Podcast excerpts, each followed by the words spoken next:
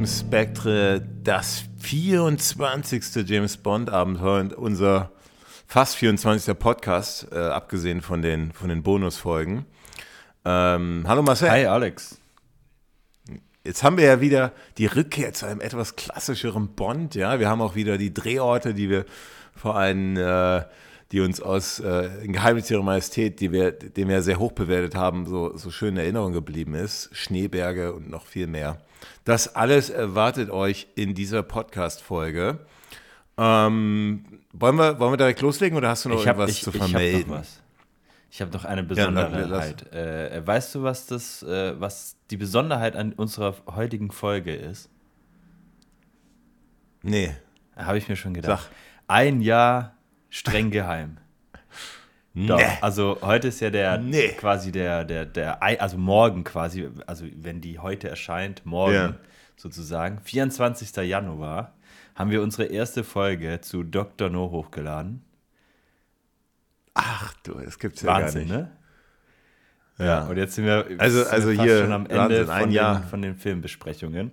Und ich habe das jetzt nicht mit dir abgesprochen, aber äh, damit wir uns heute schön auf Spectre und nächste in zwei Wochen dann auf ähm, Keine Zeit zu sterben konzentrieren können, habe ich mir gedacht, wir hauen einfach in vier Wochen unsere Geburtstagsparty raus und machen eine geile Geburtstagsfolge, feiern unseren Einjähriges, feiern dann, dass wir alle Filmbesprechungen durch haben, von immerhin dann 26 Filmen, also mit äh, Sag niemals nie.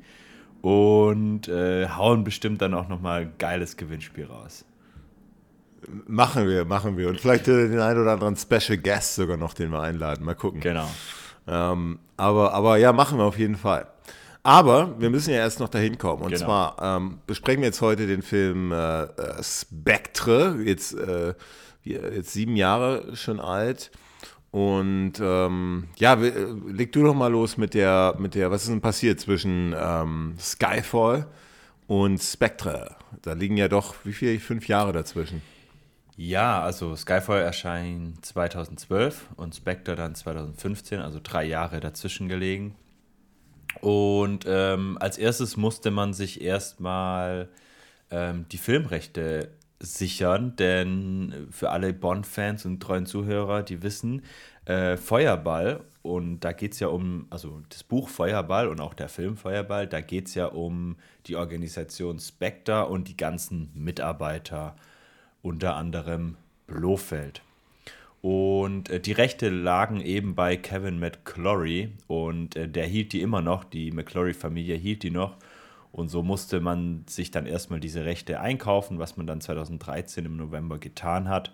Und dann stand eigentlich dem Film nichts mehr im Wege. Also McLaury nochmal noch mal der Hinweis, der hat mit dem Ian Fleming zusammen das Drehbuch geschrieben für Genau. Feuerball und deswegen gab es ja mal diesen Drehbuchstreit, also über ähm, hat sich ja Jahrzehnte hingezogen und ähm, und deswegen wurde auch Sagen niemals nie gedreht, das ist ja quasi so ein Remake. Das war das Einzige, was der Kevin McLaury tatsächlich drehen durfte und das ähm, deswegen ist auch der, der, der glorreiche Sagen niemals nie entstanden, ja. Als kleine Hintergrundgeschichte. Genau, und äh, bereits im Juli 2013, also ein paar Monate vorher, ähm, hatte man ähm, den Regisseur Sam Mendes, den wir ja schon aus Skyfall kennen, und äh, den Starttermin ähm, bestätigt ähm, und vorgestellt. Ähm, ganz interessant ist, dass äh, ein paar Monate davor immer noch äh, alles abgestritten worden ist. Ne? Also da gab es Gerüchte, ja, Sam Mendes wird nochmal Regisseur werden. Und dann hat man bei Eon gesagt, nee, auf keinen Fall, das machen wir nicht. Äh, Es wird ein neuer Regisseur kommen. Und dann im Juli, ein paar Monate später, hieß es dann doch, ah ja doch, wir nehmen Sam Mendes wieder. Und ja, dann begannen die, die Dreharbeiten im Dezember 2014 und die dauerten dann bis Juli 2015. Ähm, du hast ja schon gesagt, äh, man hat wieder in Österreich an, in den Bergen gedreht. Ähm, wir, haben- wir haben diesmal Rom zum ersten Mal in der James Bond-Geschichte dabei. Wir haben ähm, Mexiko-Stadt ähm, ganz am Anfang. Rom, Ro- Rom ist übrigens, ähm, sorry, dass ich unterbreche, Rom ist übrigens diese, die, die, die Szene, die wir da sehen, die war ursprünglich geplant in dem dritten äh, Timothy Dalton-Film. Und ähm, da war genau diese Szene mit dieser Autoverfolgungsjagd in Rom geplant. Also eigentlich wäre, sollte das, sollte Rom als Drehort schon deutlich früher kommen. Genau, und jetzt haben wir eben bei Spectre zum ersten Mal, mal Rom dabei. Mexiko-Stadt haben wir ähm, ganz am Anfang mit, einer, mit der Pre-Title-Sequenz. Wir haben Marokko, also wir haben sehr exotische Orte wieder dabei. Und ähm, das Besondere gerade an dieser Eröffnungsszene ist, dass man das ja an diesem Tag der Toten spielt und gedreht hat. Und ähm, diese, diese Totenparade, die man da sieht, äh, die wurde tatsächlich bis heute ähm, weitergeführt. Also die hat quasi, also die wurde für diese Dreharbeiten inszeniert, aber die findet aufgrund von, von ähm, äh, äh, äh hier, oh Mann, jetzt fehlt mir das Wort. Ach. Tourismus, Attraktion, äh, findet die tatsächlich jetzt jedes Jahr statt. Ähm, in Mexiko-Stadt an diesem, an diesem Tag der Toten. Ähm, Finde ich auch ein ganz, ganz interessantes Detail und ähm, vielleicht auch noch interessant zu den Dreharbeiten ist, ähm, auch wenn ich das jetzt schon da eine Szene vorwegnehmen muss, am Ende oder gegen mittleres Ende ähm, explodiert ja diese ganze Station in der Wüste. Und das war tatsächlich die größte ähm, Explosion bei Dreharbeiten und damit steht James Bond auch äh, in dieser Hinsicht im Guinness World Record. Ja, ansonsten Wahnsinn. Gab es gar nicht so viel. Ähm, Trubel und so weiter, das lief alles ganz gut. John Logan hat äh, Drehbuch geschrieben und äh, die, die ähm, frühen Drehbuchversionen ähm, gemacht. Ähm, dann war noch dabei Pur Purvis and Wade Chess Butterworth. Und ähm, ja, zum Stuff sagst du ja noch was. Da hat sich aber auch zu Skyfall nicht viel verändert. Doch. Also ich finde diesen Staff tatsächlich, äh, wie du es so passend beschrieben hast, diesmal echt interessant. Ich finde den schon, das ist nochmal eine, eine, eine, eine Hausnummer höher als sonst immer, wie ich finde. Ja, ich meine jetzt so in ähm, diesen bekannten Rollen hat sich nichts getan. Ja, ja, das nicht, ja. Aber, aber wir fangen an, also bekannte Rollen, Danny Craig weiterhin, James Bond, wir haben ähm, M. Äh, Ralph Jens, wir haben Q, Ben Wishaw, Moneypenny, Naomi Harris. Neu hinzugekommen tatsächlich ähm, ist äh, äh, Christoph Walz als Ernst Davro Blofeld, der, ja, ich habe mich damals, weiß ich noch, echt gefreut und das war ja eigentlich ist die Rolle ja für, für so einen deutschsprachigen Schauspieler auch ausgelegt. So der Blofeld ne, ist ja ist ja auch ein äh, soll ja ein deutschsprachiger Charakter mhm. sein und da ist, passt ja wie die Faust aufs Auge bei bei Christoph Walz der, ja, jeder weiß es ja irgendwie so, ne, der hat sich früher so mit Tatorten äh, so durchgeschlagen oder, oder äh, ist ja auch nie wirklich aus Deutschland rausgekommen, bis Tarantino ihn für den Film Inglourious Bastards ja. gecastet hat, als Hans Lander. Ähm, 2009, da kennen wir ihn ja alle her, wo er dann tatsächlich auch die, ähm, da hat er einen Oscar bekommen, oder? Für ihn. Also, der hat einen Oscar bekommen, ja, für die Rolle. Und und das war ja sozusagen sein großer Durchbruch. Und dann, dann ist ja, ist, dann war er plötzlich in Hollywood und dann war es ja nur eine Frage der Zeit, weil äh, bis er dann die, die, bis er dann als James Bond als, als Blofeld gecastet wird, finde ich genau richtig. Mhm. Ähm, und ja, bis heute noch immer äh, sehr aktiv noch. Äh, hat jetzt auch nicht in Hollywood immer nur tolle Filme gemacht, also muss man auch mal, muss man natürlich auch mal sagen. Also dieses Legenden von Tarzan oder wie das heißt, da hat er mitgespielt. Das ist das, das, kann man sich selber nee, am besten nicht angucken. Genau, was ist denn das? Richtige, richtige Frage. Ähm, aber er hat auch, also, also man kann jetzt nicht sagen, dass er jetzt so, so, so, ein absoluter Kracher, Kracher ist, aber der hat da schon so dazwischen so, ne, nach, nach, nach Tarantino nochmal Django gemacht, ja. der wirklich klasse ist. Ein ganz neuen im Kino ist dieser, dieser Pinocchio, ähm, den er spielt. Aber, aber gut. Der, die nächste Rolle, die wirklich interessant ist, ist die von dem äh, Hinks. Das ist die, gespielt von Dave Bautista, den kenne ich noch von früher. Bautista Bomb. Diesen, ja, genau, von diesen, diesen, diesen unsäglichen, diesen, diesen Wrestling-Veranstaltungen. Ja. Äh, wo ich ihn, ich habe das früher echt geguckt, so zwei, drei Jahre mal, und ich fand ihn immer am geilsten, weil der, ich weiß auch nicht, ich kann dir gar nicht, der hatte einfach so die, die, die krasseste Ausstrahlung, weil er am breitesten war und die, die sind ja alle breit.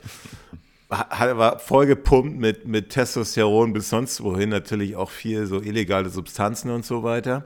Der hatte, der hatte ja, ich weiß nicht, hat er jetzt glaube ich nicht mehr so krass, aber der hatte ja früher so eine, äh, so eine Schulter, das sah aus wie bei so einem Das sah aus wie so, so, so, ein, Rhino, so ein Rhino, weißt mhm. du? So diese Schultermuskeln. Mhm. Also das war ja richtige, das war eine richtige, äh, so eine Hubbel, die da, die da hinten so hochging. Und das war ja echt, also der Typ, der, der ist schon krass unterwegs gewesen. Und der hat irgendwie, der schafft es ja tatsächlich aus dieser Wrestling-Szene, ist so einer der wenigen, die aus dieser Wrestling-Szene äh, tatsächlich mittlerweile groß im Geschäft sind. Also wirklich groß im Geschäft sind. Der andere Dwayne ist The Rock, Rock den kennen ja. wir auch alle. Den kennt man auch mal, ich weiß nicht, aber der ist zu teuer vielleicht für einen James Bond mittlerweile. Aber der, aber der, der Dave Batista, der ist ganz dick im Geschäft. Also der hat neben jetzt dem James Bond, wo, was eigentlich so, genau. Und übrigens, weißt du, wie der bei Guardians of the Galaxy heißt, sein nee. Charakter? Drax. Woher kennst du noch Drax? Ähm, aus, jetzt lass mich, äh, der Morgen stirbt nie. Ist das Morgen stirbt nie? Moonraker. Moonraker. Ah ja, ja, genau, Moonraker, ja. Und das ist eine Anspielung ja. quasi. Also so ein bisschen so, so. Aber Spectre war tatsächlich so, so nach Guardians of the Galaxy so seine erste, so, die, so seine Introduction in, in, auf ein richtig, auf die Welt, also wirklich in, auf ein Weltpublikum. Mhm. Und nach, nach James Bond wirklich äh, äh, Blade Runner, äh, Avengers, mit Stallone hat er viel gemacht. Ähm, Dune hat er ein ganz neuer Film, der neue Tor. Äh, Glass Onion wieder mit Danny Craig. Äh, Danny Craig zusammen, darüber haben wir letztes Mal ja. unterhalten. Also, also, also der Typ, der ist schon dick im Geschäft. Auch wenn man über seine, seine Schauspielerleistung werden wir, werden wir noch ja. reden. äh, dann noch spannend die, das Bond-Girl, das ist diesmal das älteste Bond-Girl in der Geschichte, Monica Bellucci, die ich ja wirklich ganz toll finde. Eine italienische Filmschauspielerin, äh, natürlich auch ein Model ähm, die ja schon vor James Bond, die, die sticht auch, auch aus ihrer Biografie, Filmbiografie einfach heraus. Die hat bei Matrix mitgespielt schon davor. Also da ist James Bond nicht der einzige Kracher, sondern die hat da, ähm, da einige Filme gemacht, die man, die man kennt. Also jetzt Asterix und Obelix, diese, diese, diese, diese großen Passion Christi mit Mel Gibson. Äh, äh, und so ein Kram eben. Also, also eine ganz äh, tolle Schauspielerin und auch eine, ja, auch, auch einfach mal so eine, so eine, so eine Bond-Girl, was wahrscheinlich, was das einzige Mal wahrscheinlich, dass Bond-Girl älter ist als der Bond-Darsteller, oder? Oh, das weiß ich jetzt gar nicht auswendig. Äh, wir haben wahrscheinlich schon mal drüber gesprochen. das musst du schon wissen. Das musst du schon wissen, sonst kriegen wir wieder schlechte, schlechte äh, Nachrichten hier, dass wir das nicht wissen. Aber, aber ich, ich, ich, ich glaube. Ich mir jetzt nicht über die ganzen, ganzen Folgen. Äh, aber es ist eher eine Seltenheit. Also ich erinnere mich zum Beispiel an das genaue Gegenteil, ne? wo Roger Moore schon irgendwie äh, so fast, 50 fast so, war. Krück, so einen Gehstock hatte und dann irgendwie ja. so diese Eisläuferin, die irgendwie 19 oder so war.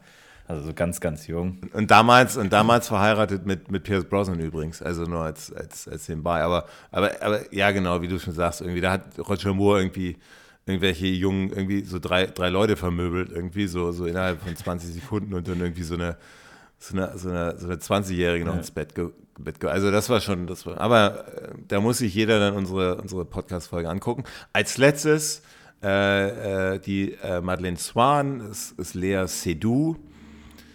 Ähm, reden wir auch noch über schauspielerische Leistung. Ich glaube, ich bin da deutlich kritischer als du. Werden wir dann gleich diskutieren. Ähm, klar, hat im nächsten James Bond-Film auch mitgespielt. Darüber reden wir dann in zwei Wochen. Ähm, Grand Budapest Hotel kennt man die, kennt man die vielleicht, ist eine, ist eine Französin, die ist ja auch im Film, spricht sie auch Französisch oder soll sie ja auch eine französische, äh, französischer Charakter sein. Ähm, ja, also sonst Mission Impossible noch, mhm. da hat sie eine Nebenrolle, eine kleine gehabt. Ähm, weiß nicht, kennst du noch irgendeinen anderen Film von ihr? Kursk, kenne ich noch, ist ein U-Boot-Film. Ja, sie hat auch bei Inglourious Bastards doch mitgespielt, oder? Nee, nee, das war eine andere. Oder nee, warte mal. Ich dachte nee, eigentlich, die hätte da mitgespielt. Nee, du hast recht. Also ich müsste jetzt nochmal nachgucken. Wen, wen, aber, wen, hatten die da gespielt? Aber ah, das ist eine gute Frage. Ich glaube, die hatte keine große Rolle da drin, aber irgendwie Aber da war die ja noch deutlich jünger. hatte ich im Kopf, das dass sie da mitgespielt ja. hat, weil ich damals noch dachte, als dann... Nee, sie hat, sie hat okay, da mitgespielt, ich ja, sehe es ja gerade, aber... Also ich dachte aber, nämlich, aber, als, ja. ähm, als ähm, Christoph Walz äh, bekannt geworden ist, dachte ich mir so, ah, dann die, die kennen sich ja schon irgendwie. Irgendwie hatte ich da das irgendwie in Zusammenhang. Mhm. Aber wie die da jetzt genau spielt, boah, ich habe den schon relativ lang nicht mehr gesehen. Ähm, toller Film. Aber. Wahnsinn. weiß ich nicht. Aber nee, du hast vollkommen recht. Das hast du gut, gut noch im Gedächtnis.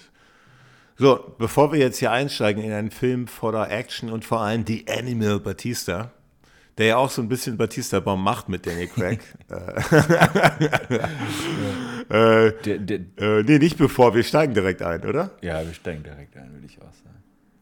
Und wie geil ist das denn? Wir haben wieder unser Gun Barrel back. Ja, wunderbar. Du, du kennst mich ja, ich, ich, ich brauche Ja, das. also ich brauch war das. jetzt auch Ich hab- überfällig. ich hab- Hätte eigentlich bei Skyfall schon sein müssen und äh, ist jetzt endlich wieder da. Aber, aber weißt du, das ist halt so, weißt du, wenn es nicht da ist, da, also da bist du halt gleich wieder im Bond, im Bond-Feeling so drin, weißt du? Egal, was erstmal danach kommt. Wenn dieser Gun Barrel kommt, bist du denkst, okay, das ist ein Bond. Und dann, da verzeihst du auch, glaube ich, deutlich mehr. Ja, und ich, ich, also ich glaube, ich ja, weiß auch gar nicht, also es kommt ja davor immer MGM, ne? also dieser brüllende Löwe und dann äh, bei den letzten Filmen mit, äh, mit Danny Craig, es wechselt ja immer mal wieder, äh, war ja Sony Picture, also dieses äh, Paramount oder so, nee, das war, äh, äh, wie hieß denn das? Columbia. Genau. Ähm, und ist man eine Sony erkennt, Camp, also ist eine Sony. Genau, ja. und da läuft ja schon so die, der, der, also da, die Musik arbeitet ja schon an das James Bond-Theme hinaus. Also, Voll also geil. man, man merkt, Super. okay, jetzt kommt gleich dieses James Bond-Theme. Und ähm, gerade wenn man ihn zum ersten Mal dann gesehen hat und wusste, okay, jetzt gab es drei Daniel Craig-Filme, ist jetzt endlich dieses Gun Barrel zurück und dann kommt pa, da, pa, und dann geht das Gun Barrel. Und das hat so einen leichten Sepiaton, ne? Den finde ich ungewöhnlich. Der ist ja, ist ja sonst eigentlich immer ziemlich weiß. Es hat so einen leichten Sepiaton drin. Ist dir das aufgefallen? Äh, beim Gun Barrel jetzt nicht, nee, aber ähm, kann ich mir gut vorstellen, weil ja auch die, die Pre-Title-Sequenz dann in so einem Ton gehalten ist. Ja, ja. Also das ist wahrscheinlich der Grund, einfach um den Übergang nicht, nicht zu krass zu machen. Was mich ein bisschen stört, ist, wie das Blut runterläuft. Das sieht ein bisschen sehr nach Computer. Ist natürlich ein Computer, aber das sieht so sehr, äh, sieht nicht so organisch aus eigentlich. Okay. Also es ist so ein bisschen.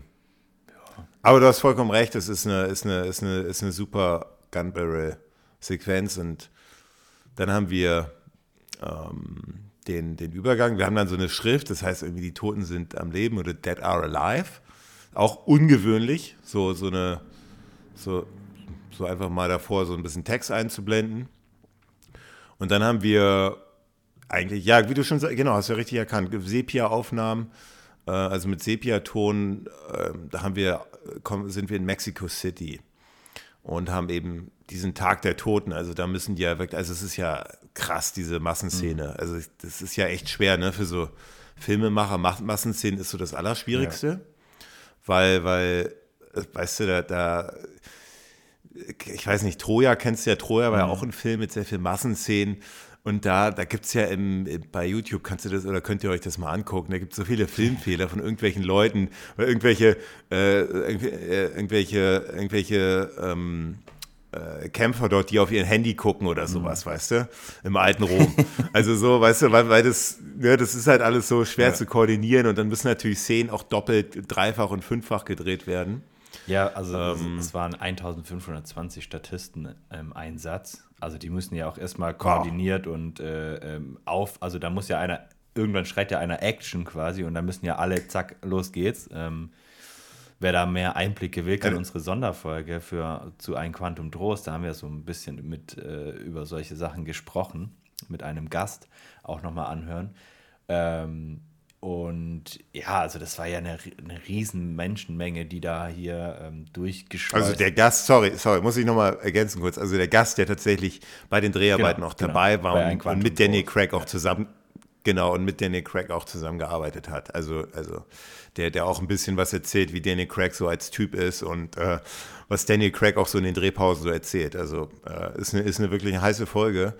Ähm, das war es jetzt aber auch mit der, mit der, mit der, mit der Eigenwerbung. Ja, diese Massenszene. Ähm, interessant. Ich finde den Einstieg, ich finde den Einstieg gut, weil es ist irgendwie gleich schon mal was Exotisches. Ähm, diese, auch diese, und das ist ja eigentlich so ein bisschen dieser, jetzt musst du mir helfen. Ähm, es geht ja eigentlich mit diesem Longshot los, ne? Ja. Nicht eigentlich, es geht mit dem Longshot keinen- los. Longshot heißt das, ne? Ähm, ja, es ist quasi eine Szene am Stück ohne Schnitt. Ähm, bis quasi, ich überlege gerade, bis zur, also bis er quasi auf dem Dach steht und den, ähm, den, den Gegner beobachtet. Also es gibt, es gibt tatsächlich zwei versteckte Schnitte. Das ist, es, die sind aber echt schwer Es zu gibt finden. mehrere versteckte Schnitte, aber das sieht man, also die sind halt so gut gemacht, dass es aussieht, als wäre es einem ein, Ja. ein Ding. Und das ist ja das erste Mal in einem Bond-Film, wo es sowas gibt. Ich finde diese Longshots immer wahnsinnig Ja. klasse. Den, den, hast du den Film äh, 19, wie heißt der, 1913 oder 1908, ähm, er, der im Ersten Weltkrieg spielt? Ein ganz bekannter Film. Da gibt es auch einen Longshot, irgendwie so acht Minuten und das ist eine, es ist Wahnsinn. Also wir machen so eine Szene sehr viel Spaß immer und ich finde es klasse, dass James Bond äh, das diesmal auch äh, gemacht hat. Ja, Wahnsinn. Also ich mag das auch sehr, sehr gerne. Es ist einfach immer mal wieder was Besonderes.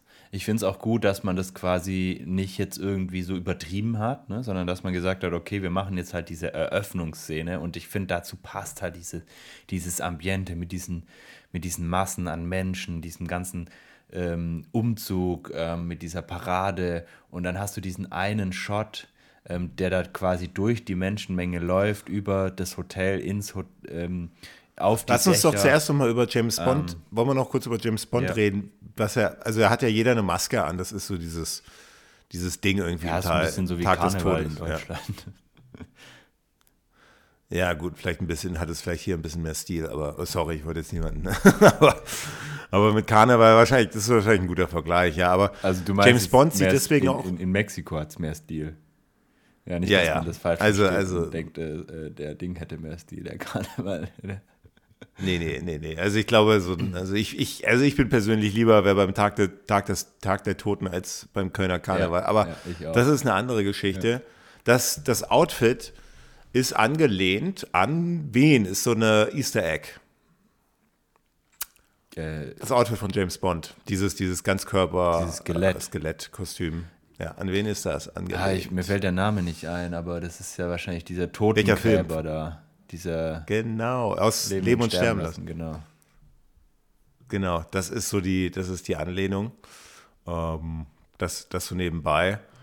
Ähm, ich finde es, ich finde erstmal diese, also ich finde das total, echt, also so diese James, wie James Bond aussieht und vor allem, du weißt natürlich, es ist Daniel Craig, aber das gibt dem Film, also ich finde der, der, der Film, der fängt unglaublich stark an mit diesem, mit diesem Longshot, dass sie da auch direkt einsteigen, ohne einen Schnitt. Das macht richtig Spaß. Die Musik auch dazu ist so, also immer dieses, dieses kurze, ähm, in, in so stillen Momenten ist manchmal dieses, dieses kurze James Bond, dieses dü, dü, dü, dü. Und Ja. aber nur so ganz dezent und nur so kurz und ähm, also mir gefällt das auch sehr, sehr gut. Es ist sehr, sehr ähm, ähm, exotisch auch äh, mit, diesem, mit diesem Drehort, mit diesen Menschenmengen, mit diesem, diesem Umzug, mit dieser Parade, ganzen- dann in diesem Aufzug, mit dem, Diese, ganze, diese ganzen Totenkopf-Dekorationen und so, das ist schon, genau, und dann auch im, im, im Hotelzimmer, wo, wo es ja dann quasi, ähm, wo sie ja quasi James Bond mit in, in ihr Zimmer nimmt und James Bond dann sich kurz umzieht und dann wieder aus dem Jackett oder, oder aus seinem Kostüm in, ins Jackett äh, geht und dann einfach die, die Waffe da rausholt und auf die Dächer steigt und selbst dann dieser Shot einfach weitergeht und man unten noch diese Menschenparaden sehen und er ganz cool über die, die Dächer spaziert. Ähm, also die Musik, Ja. die Musik geht auch Ja. weiter und das ist ja so ein bisschen Ja. dieses, das, was bei dem Longshot Sinn macht. Thomas Newman wieder, wieder an den Mhm. Reglern. Ähm, oder am, am Stift, wie man auch immer, wie man auch immer sagt. Tastatur. Ähm, ja, wahrscheinlich heutzutage an der Tastatur. Ähm, ja, also, also Longshot, wahnsinnig gut gelungen. James Bond ist dann auf den Dächern und, und ja, beobachtet dann irgend so eine Übergabe oder, oder irgendwie so eine, ja, irgendwelche welche, welche dunklen Typen, die sich da irgendwie besprechen in so einem Raum. Und ja, dann kommt es zu, zu einer Explosion und zu diesen, ja, darüber können wir wahrscheinlich mal diskutieren, ein bisschen länger. Diese, wo das Haus zusammenbricht dann. Findest du die gut gemacht? Also bei James Bond, der, der, das Haus ist, kippt ja quasi wie so ein Kartenhaus dann auf ihn rauf. Ja, also er, er, er- er, schafft- schießt ja quasi an irgendwas drauf, das explodiert. Also er, er, er möchte die ja um, umbringen, die in diesem, Genau. diesen, diesen Haus sind. Ähm, und ähm, dann schießt er da drauf, also diesen Skiara äh, möchte er umbringen und dann, dann explodiert es und dann kippt dieses, dieses, diese Häuserwand äh, quasi um und auf das Nachbarhaus, wo James Bond draufsteht. Deswegen muss er ein bisschen rumrennen und äh, fällt dann, dann auch auf so ein Sofa drauf. Ist sie, findest du sie gelungen? Ähm, also mein größter Kritikpunkt ist, dass ich weiß, wie es gedreht worden ist, aber ich finde, es sieht trotzdem einfach total unnatürlich aus.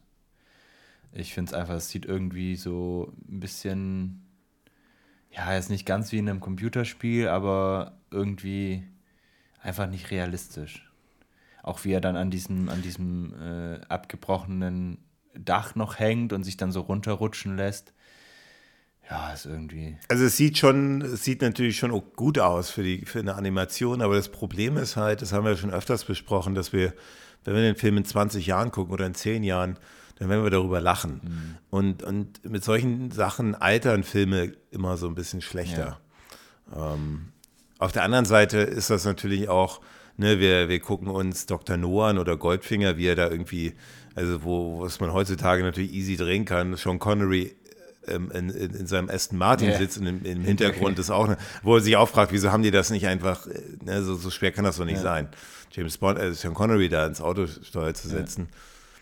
Aber das hatte noch so einen gewissen Charme. Ich glaube, bei sowas, keine Ahnung, ob wir da in 10 Jahren sagen oder in 20 Jahren, oder das sieht einfach nicht gut aus. Also ich finde es jetzt schon sieht nicht so gut aus. Also ähm, ich glaube, das, das größte Problem, also dieser, dieser ganze, dieses ganze Pre-Title, diese ganze Pre-Title-Sequenz ist ja in so einem, also du hast es Sepia genannt, äh, Sepia ist nochmal ein bisschen was anderes, aber es geht schon in die Richtung, ähm, in, in so einem sehr warmen Color Grading ähm, gefilmt, beziehungsweise nacheditiert worden. Und das sagt mir persönlich nicht ganz so zu, weil es einfach ein bisschen zu drüber ist. Also es ist einfach nicht mehr wirklich Es soll wahrscheinlich zu Mexiko passen. Ja, aber ich- Es soll ja, ich- zu Mexiko passen. ich, ich finde es auch nicht schlimm, wenn man so ein bisschen was macht, aber das finde ich tatsächlich ein bisschen schade. Das ein, für mich ist es ein bisschen zu drüber.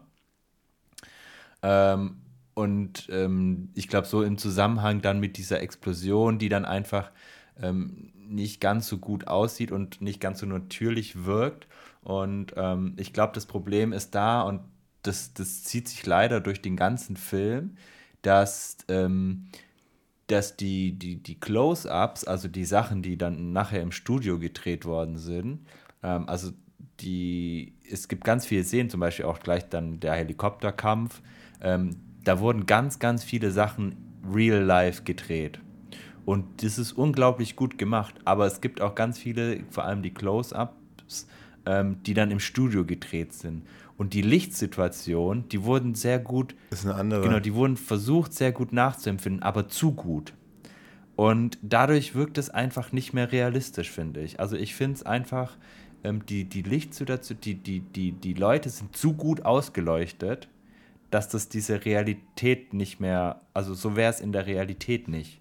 Und ähm, Also du sprichst jetzt im, im, im Speziellen wahrscheinlich von den, James Bond mit diesem, mit diesem, mit diesem Typen da auf der, auf diesen Helikopterkufen da kämpft. Der Helikopter Ja, aber sich. nicht nur, auch schon davor. Also er, also das, dieses Haus explodiert ja und fällt dann drauf und er sitzt, er hängt ja dann noch an diesem, an diesem abgebrochenen Stück und lässt sich dann da so runterrutschen, wo er dann auf dem Sofa landet. Ja, auch ja, da schon. ja. Dann läuft er durch die Menschenmasse ähm, beim Verfolgen von dem, ähm, von dem Skiera.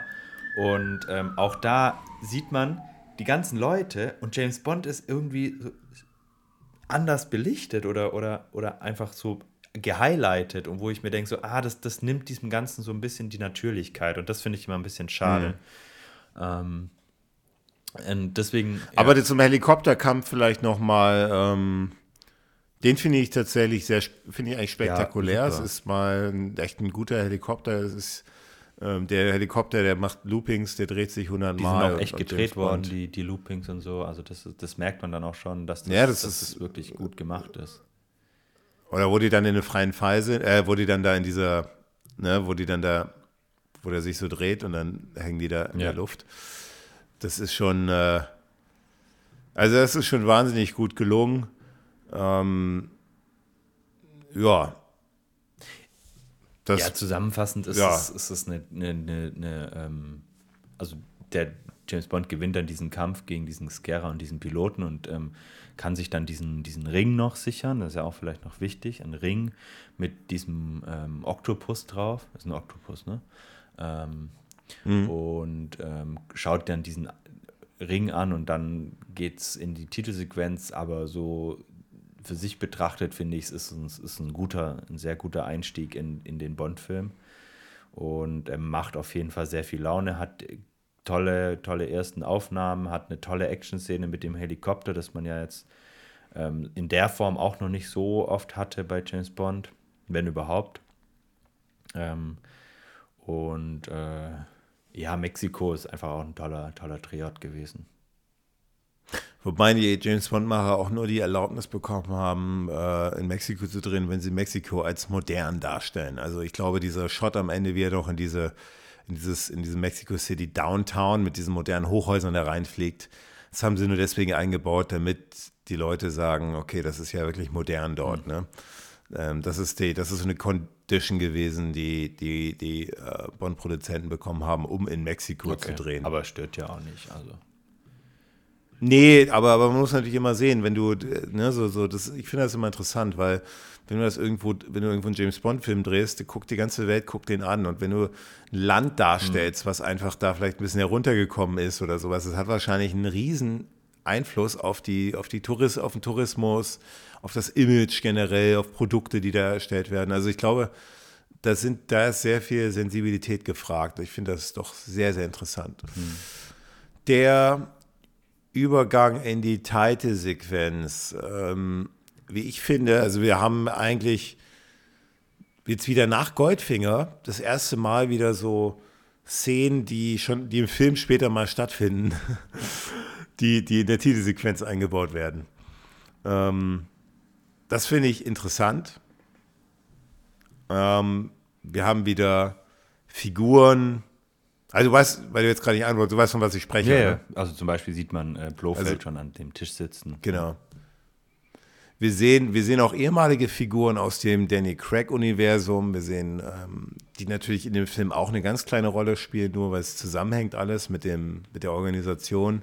Le Chivre sehen wir ganz kurz. Ähm, also ich finde diese, ich finde das tatsächlich einer der, der besseren äh, Titelsequenzen in, der, in allen Bond-Filmen. Ja. Ähm, Ich finde es sogar nicht nur einer der besseren, sondern vielleicht, also mit die beste, vielleicht nicht genau, Ja. vielleicht nicht die beste, aber mit die beste. Also vielleicht Top 5 oder so würde ich, glaube ich, so jetzt mal aus dem Kopf raus schätzen. Einfach wirklich super Bond-Feeling, ähm, ganz viele Elemente von, von anderen Filmen wieder aufgegriffen, dieses Feuer. sehr, sehr Ähm, ästhetisch genau, einfach die- alles. Die, also diese so, ja. Silhouetten von, von James Bond, aber auch von, von, von wieder einfach nur ähm, undefinierten weiblichen Silhouetten über so kleine Peaks von, von Filmszenen. Ähm, dynamischer Wechsel, wieder sehr düster, aber nicht so düster wie bei Skyfall. Ähm, aber ganz, ganz wunderbar anzusehen. Und ich finde auch, ähm, als ich den Song zum ersten Mal gehört habe, dachte ich mir so, okay. Aber ähm, Es geht mir auch oft so bei James, also gerade bei neueren Ja. James Bond-Titeln. Aber ich finde diesen Song, also klar, man kann sich, also ich, ich glaube, das ist äh, auch ein sehr umstrittener Bond-Song, weil diese, diese Kopfstimme, die Kehlkopfstimme von Sam Smith ähm, wahrscheinlich nicht jedermanns Sache ist. Ich persönlich ähm, finde vor allem die Melodie auch, auch super passend und super bondig und ähm, nicht ganz so stark wie Skyfall von Adele, aber trotzdem ein sehr, sehr gelungener, gelungener ähm, Bond-Song. Ja, stimme ich dir auf jeden Fall zu. Also, also auch, auch ich würde nicht sagen, einer der besten James Bond-Titel-Songs, aber Im so, so gute. Drittel, so, ja. Ja, das würde ich jetzt nicht sagen, aber vielleicht so oberes Mittelfeld. Okay. Das ist ja erstes Drittel. Oder? aber diese, also, also ich finde, also bis hierhin macht der Film wirklich eine ganz, also die ersten 15 Minuten macht der Film eine tolle Figur. Ähm, ja, definitiv. Richtig, Bond-Feeling ist da. Ähm, äh, Action, ähm, Musik, sehr viel Emotion, ist echt sehr, sehr geil. Wir äh, steigen jetzt ein. Äh, nächster Schnitt ist ja auch, was oft bei James Bond-Filmen, äh, jetzt was wieder, äh, jetzt in dem Film der Fall ist, ja eigentlich ein James Bond-Element, das nach der, nach der Titelsequenz, gerade bei den früheren James Bond-Filmen so, dass wir direkt in M's Büro einsteigen. Das war jetzt in, jetzt in den früheren James Bond-Filmen nicht mehr so oft der Fall. Und ähm, wir haben das, wurde ja schon im letzten Film so ein bisschen angerissen, ähm, der Untergang des Geheimdienstsektors sozusagen vor allem MI6. Und jetzt wird tatsächlich M eine, ein neuer Vorge Vorgesetzte, der diesen ganze, der das alles so antreibt und der vor allem den, den MI6 komplett ersetzen will und, und, und irgendwie mit, mit anderen globalen Organisationen zusammenführen will, um eben eine einheitliche Datenlage sozusagen zu haben. Und allem, und das funktioniert ähm, über, über allem über, über Überwachung. Und das, ähm, diese Überwachung und diese, diese, dieses äh, Data Mining oder diese, diese, dieses, dieses Hacking und, und die ganzen Daten, die gesammelt werden, das würde quasi solche Leute wie James Bond überflüssig machen. Das ist noch was von einem Relikt der alten Zeit. Genau. Das ist so ein bisschen der, braucht man nicht mehr. der Sinn dahinter. Man hat jetzt dann so Überwachungsdrohnen und so Zeug und die kann man ja auch von der Ferne steuern. Deswegen braucht man keine Doppel-Null-Leute mehr. Die kann man alle abschaffen. Ja, und James Bond hat ihm da so in Mexiko natürlich auch einen Grund gegeben. Das war natürlich wieder so ein internationaler Zwischenfall, ähm, dass, dass, dass das so ist. Ja, und, so ein bisschen ähm, wie, wie, bei ja. Casino Royale, die Szene mit ähm, dem Konsulat wo ja dann auch die Zeitungen da voll, sind und quasi ähm, jetzt M ähm, von Ralph Fiennes ähm, kriegt dann wieder diese, also Bond kriegt dann wieder diese Zeitung um die Ohren geworfen, wo dann überall zu lesen ist, was für ein Blödsinn er gemacht hat. Genau. Ja, und dann, äh, ja, dann sind wir in, und dann, da, da, da merken wir jetzt, dass, dass James Bond quasi äh, äh, allein agieren muss, wie es natürlich schon so oft der Fall ist. Ja, wir haben dann Moneypenny, die, die, ist das James Bonds Wohnung? Ja. ja die ihn in der Wohnung besucht und zeigt ihr ein, ein Video, was die, die alte M noch hinterlassen hat. Ähm, dass James Bond jemand Bestimmtes ausfindig machen soll, wenn ihr was passiert. Genau. Und da ähm, merkt, also da kriegt er quasi nochmal den Auftrag von der toten M, ähm, eben diesen Skiara, den er in der Pre-Title-Sequenz umgebracht hat und gejagt hat im Helikopter, ähm, dass er diesen umbringen soll und dann bei seiner Beisetzung auf jeden Fall anwesend sein soll. Um was auch immer herauszufinden, das lässt der Film das lässt M offen. Und ähm, hm. dementsprechend ist äh, James Bond ein wenig verunsichert. Und ähm, ist ja dann auch äh, suspendiert erstmal. Also M, für, äh, M, sagt ihm ja, äh, wenn du dich jetzt nicht mehr an die Regeln hältst, dann wirst du suspendiert und Bond nimmt es dankend an. Und ähm, ja, sein Auftrag ist dann quasi noch von der alten M herauszufinden, was hinter diesem Skiara steckt. Ja, und dann haben wir, dann haben wir eigentlich so ein bisschen ein paar Szenen wieder James Bond und Q, die eigentlich so auch ganz leicht und amüsant mhm. sind. Und vor allem erfahren wir jetzt diesmal, also der James Bond versucht den, den Q auf seine Seite zu ziehen.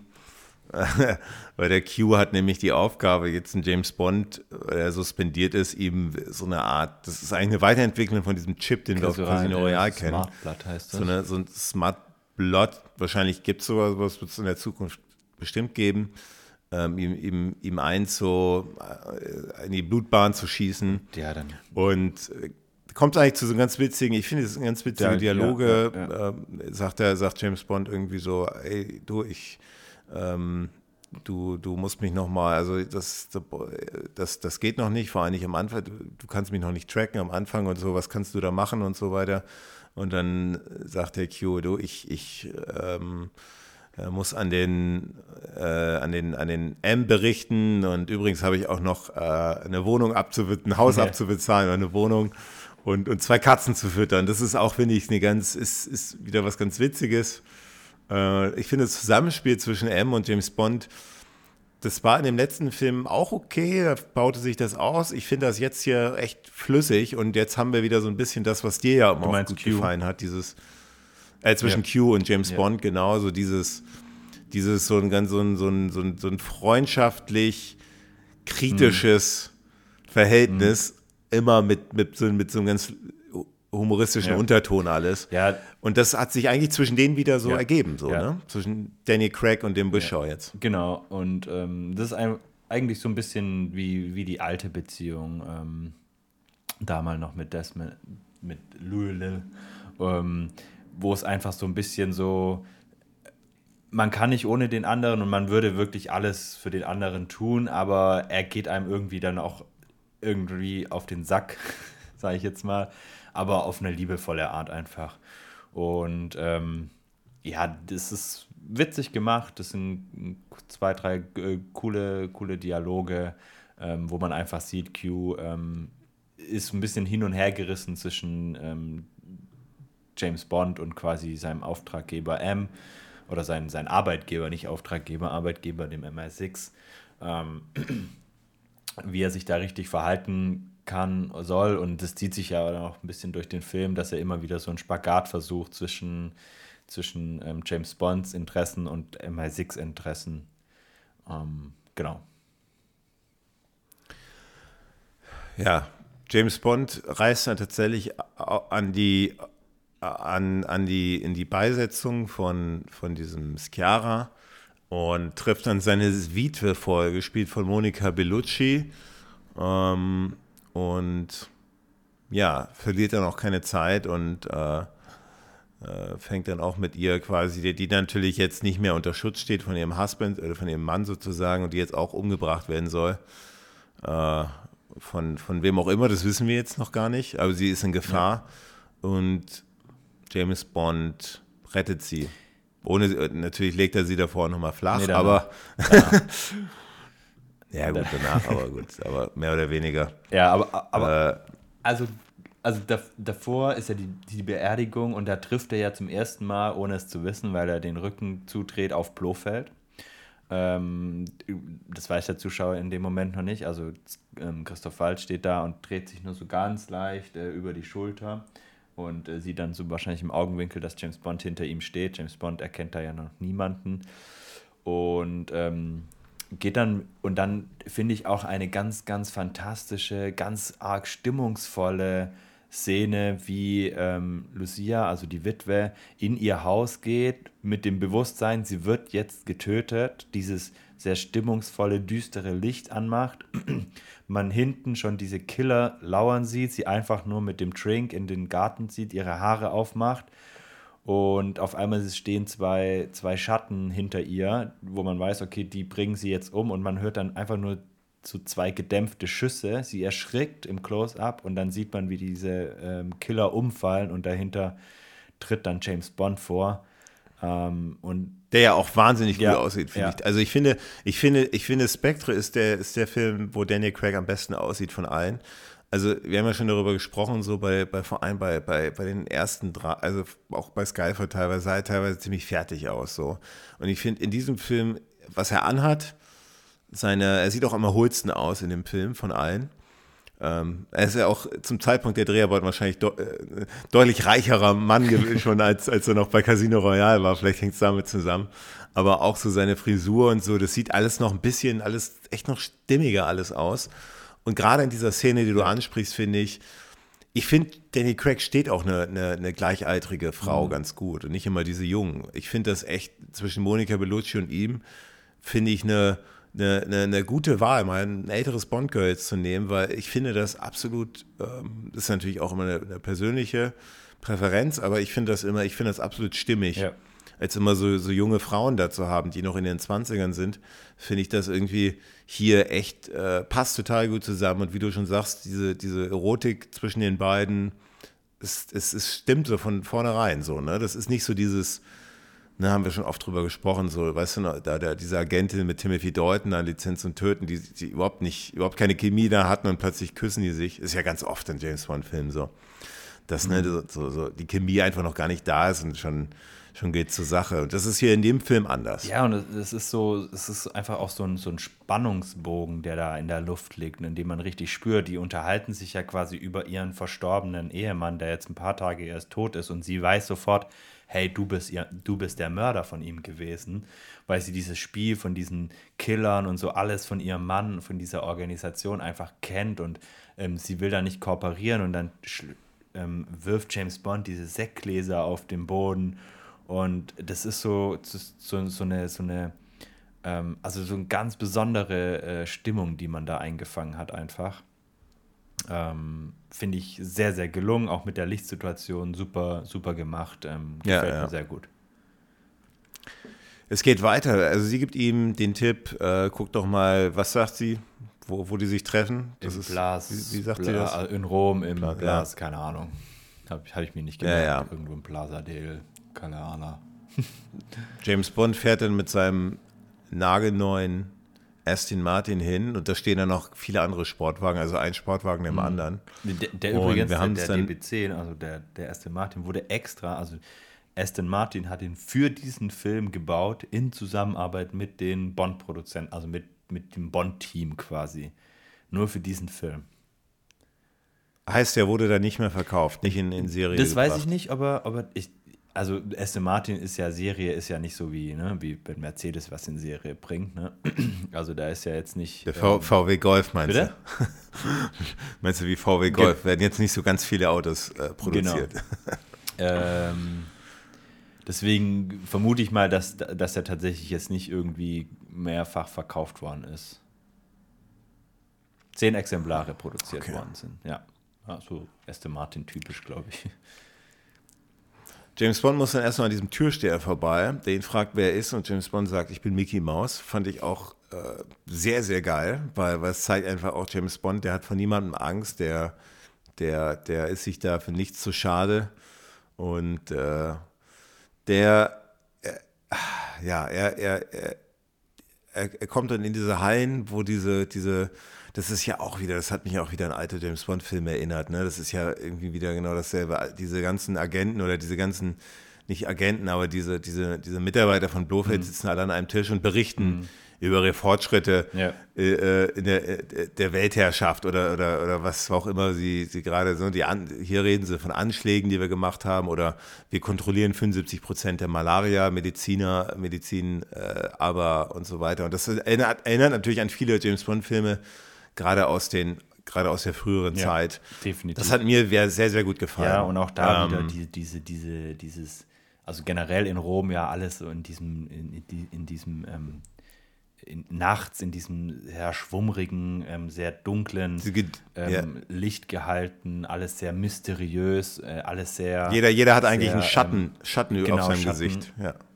Ähm, sehr, sehr toll und eine ganz, ganz tolle Location da auch. Ne? Also auch wieder so vom Set-Design, das haben wir in den alten Filmen immer sehr viel gelobt und angesprochen. Erinnert es, wie du schon sagtest, viel an, an alte Filme und eine ganz, ganz fantastische Location, die sie sich da ausgesucht haben oder gebaut haben. Ich habe nur gewartet, dass irgendwie, dass irgendwie diese, dieser Stuhl dann irgendwie von irgendeinem so Mitarbeiter, der eine Negativinformationen oder der sagt, wir kommen da nicht gut voran oder haben da einen Misserfolg, Ja, aber- dass dieser Stuhl dann irgendwie so nach hinten kippt und dann irgendwie so Gas heraustritt oder irgendwie sowas. Ja, das- und dann dieser, Das ist ja das Coole, dass wir ja trotzdem, also das ist ja so auch so ein typisches Element bei diesen, bei diesen Sitzungen gewesen, dass irgendeiner, der halt irgendwie nicht geliefert hat, äh, entweder sehr stark angemahnt oder einfach umgebracht worden ist, ganz skrupellos, in verschiedener Art und Weise. Und das haben wir ja in einer abgewandten Form wieder. Ne? Also es ist wieder einer, der hat jetzt nicht so viel falsch gemacht, außer dass er halt da saß und den falschen Job hatte. Ähm, aber wir haben ja wieder einer, der einfach auf einfach eine unfassbar brutale Art und Weise getötet wird ähm, in, dieser, in dieser Sitzung und alle drumherum einfach dastehen und das so hinnehmen. So, ja, okay, cool. habe ich mir so gefragt, oh Mann, das ist ein guter Mann, den ihr da gerade umbringt. Ist doch irgendwie jetzt auch schade um, um Ja. den. Also auch, aber, aber das ist halt, es ist halt ein Bond-Element. Und Ja, das, also, also die Szene, von der du sprichst, das ist dann eben der, der äh, Dave Bautista, Hinks, ja. ähm, in dem Film, der heraustritt und diesen, ich weiß, es geht ja um diesen Vorsitz, ne? Es geht darum, quasi, also wer ja, die, den, ja. den, den Job von Skera, also Skera hatte ja, den Auftrag, den, den Plassenkönig, Plassenkönig, König ist es, glaube ich, ne? Plassenkönig, ähm, umzubringen. Und ähm, dieser Job ist natürlich nach dem Tod von Skera offen. Und wer übernimmt diesen Job? Und ähm, dann steht erst so ein ähm, Mann auf und sagt, ja, er macht es und seine Loyalität. Ähm, dann gibt es eben die Option, hey, hat jemand Interesse an dem seinen Job? Dann wird Batista, kommt dann rein und wird dann quasi nach seinen, seinen ähm, Qualitäten gefragt, warum er das besser machen kann und seine Art darauf zu antworten ist nicht sprachlich, sondern körperlich, indem er einfach sehr brutal diesen anderen umbringt, indem er ihn erstmal gegen die Tischkante knallt und dann einfach die Augen äh, rausdrückt. Das ist eine Anspielung an den alten Blade Runner. Ähm, das sind ganz viele Anspielungen in dem Film. Das sieht man, das sind ganz, ganz viele Anspielungen auch auf ganz andere Filme. Ähm, nicht, nur Jim, nicht nur auf die James Bond-Reihe. Also da, da, da gibt es wahrscheinlich, da gibt es im Internet wahrscheinlich Seiten, die haben, die finden da ganz viel, aber ähm, ja, er drückt ihm die Augen aus und äh, bricht ihm dann das Genick.